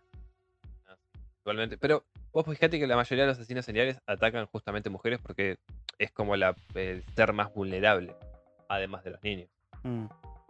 Sí, ahí, ahí también me Hay una correlación igual, ¿eh? Sí. Entre eso. estaba por decirte mm, que, que, o sea, a, partir de la ignorancia, ¿no? Porque me imagino que, que quien está, personas como Seba, que ya estudió la psicología y demás, que por ahí tiene otra mirada al respecto. Em, cómo funciona la mente de un, de Entonces, un psicópata. También. sí. O sea, obviamente que es un misterio. Podrán haberse hecho estudio y todo, pero el motor de estas personas, ¿no? Eh, ¿cuál, ¿Cuál será? ¿Cuál? En el caso. Va a depender muchas veces de lo que es la teoría explicativa, de- desde donde uno se posiciona. Mm, Es como explicaciones hay múltiples. Tenés desde que dicen que es la posición de la luna, la alimentación, algún cuadro psicopatológico, hay un montón de formas de, de llegar a una etiología o lo explicativo propiamente dicho. Exacto. Después, bueno, va a depender lo que uno considera más acertado, ¿no? O lo que, bueno, eh, en relación a la ciencia positivista, más se puede probar empíricamente o no. pero- siempre viene de la mano de pensar, bueno, algún desorden de la personalidad, alguna cuestión que tiene que ver con algún cuadro psicopatológico, sobre todo en casos así. Hay casos, vamos a decirnos en serio, hay un montón de casos, nada, súper interesante de pensar Exacto. en la personalidad narcisista, el lugar desde donde lo hacían, las motivaciones. Claro. Sí, ahí se Pero bueno, eso llevaría otro episodio Sí. gigantesco del bazar. Y ahí ese sí que va a necesitar una investigación profunda porque involucra crímenes y cosas que hay que tratar con cierta delicadeza, obviamente. Un poco como hicimos Sí. con el programa de Dahmer, que fue uno de los pocos programas que prácticamente no hubo ninguna broma, pero... eh, nada, que, que es interesante. O sea, el abismo de la mente humana es profundísimo. Hay respuestas que yo calculo que aún hoy deben ser una incógnita, ¿no? En muchos casos. Sí, tal cual. Pero Sí, bueno. Yo lo, lo anoté Mm. para tenerlo presente. Sí, sí. Porque aparte lo que tiene, Seba, que te lo explica bien, ¿me entendés? No, no te No va te a la palabra rebuscada y de- al tecnicismo. No. Va a lo conciso, es claro, Al pie. y al pie. Y eh, aparte que, ya te digo, tiene una buena voz para el podcast. Sí, también. Pero bueno, ahora cortando un poco este, esta amargura, les voy a contar la historia de La contrapartida de Seba. le a El hacer, ¿no? vampiro de A Flores. ver,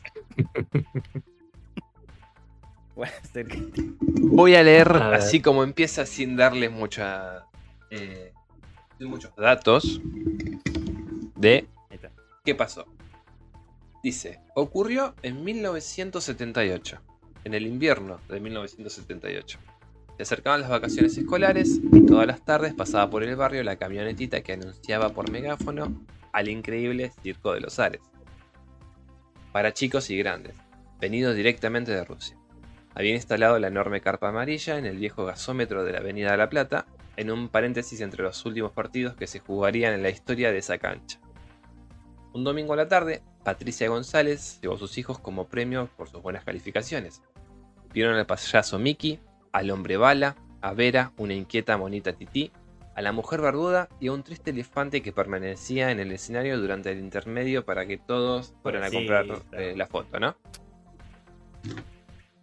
Perfecto. Después de la garrapiñada apareció Belek, un enano presentado como fenómeno. Tenía el pelo rojo y unos ojos azules, que miraban al público de manera desagradable. Al ver que sus hijos se acurrucaron contra ella, Patricia les dijo que no tenían nada que temer, que los enanos eran personas igual que, cualquiera, que cualquier persona, solo que cual. más bajitas. Incluso les dijo que pensar lo estúpido que resultaba que los exhibieran eh, como um, eh, frikis en un circo. Pero había algo en ese hombre en particular que, ella también, que a ella también le asustaba, ¿no? Entonces, pasaron algunas semanas y en vista de que los participantes del circo circulaban bajo el bajo Flores, Mm. valga la redundancia, y algunos hasta se habían instalado allí temporalmente. No, no tardó en divulgarse en el barrio la noticia de una misteriosa barbarie. Los animales del espectáculo aparecían muertos, vaciados de sangre, a ritmo de casi uno por semana, todos con los mismos dos colmillos marcados en la yugular. Desesperados por la situación, el señor Love, dueño del circo, ordenó al hombre bala y a la mujer barbuda montar vigilancia sobre el campamento, quienes finalmente encontraron al enano Belek succionando la... Sus dos mejores hombres. quienes finalmente encontraron al enano Belek succionando pacientemente la sangre de la monita Tití. Eso- es muy bizarro, güey. ¿Pero por qué? Pobre monito. ¿Por qué me hacen cagar al monito? Esa noche fue culminante. Boris Love desmontó la estructura y partió en su- con su gente hacia la ciudad de Rosario, dejando al enano soviético abandonado a su suerte en el Bajo Flores. Algunos vecinos aseguraban que, había que se había resguardado en una casa abandonada de la calle 6. Una mañana, Patricia González se desayunó con la noticia de que las gallinas de su vecina habían aparecido todas sin vida, desangradas con los mismos dos orificios en el cuello. La escena se repetía por doquier. Pájaros, gatos, ratas caían víctimas del chupasangre y ya por precaución comenzaban a generalizarse entre los vecinos el uso de botas de...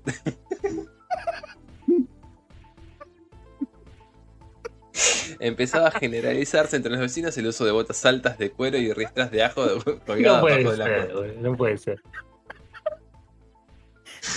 Quienes no temían o, o lograban apalear el miedo pensaban cada vez con mayor determinación en atrapar al vampiro Belek. La oportunidad surgió. Era una protección tipo tani- canillera para los tobillos, digamos, que no te mueras, Claro. que no te hinque el diente ahí. La oportunidad surgió una noche en que los muchachos jugaban a la pelota en la canchita Mauricio González. Avistó de lejos al enano que pasaba raudo, como un borrón. ¡Es Belek! ¡Allá! ¡Métale! Amadeo Santillán tuvo la amistosa reacción de arrancar la red del arco, con la cual envolvieron después para inmovilizarlo contra una pared. Decía el enano.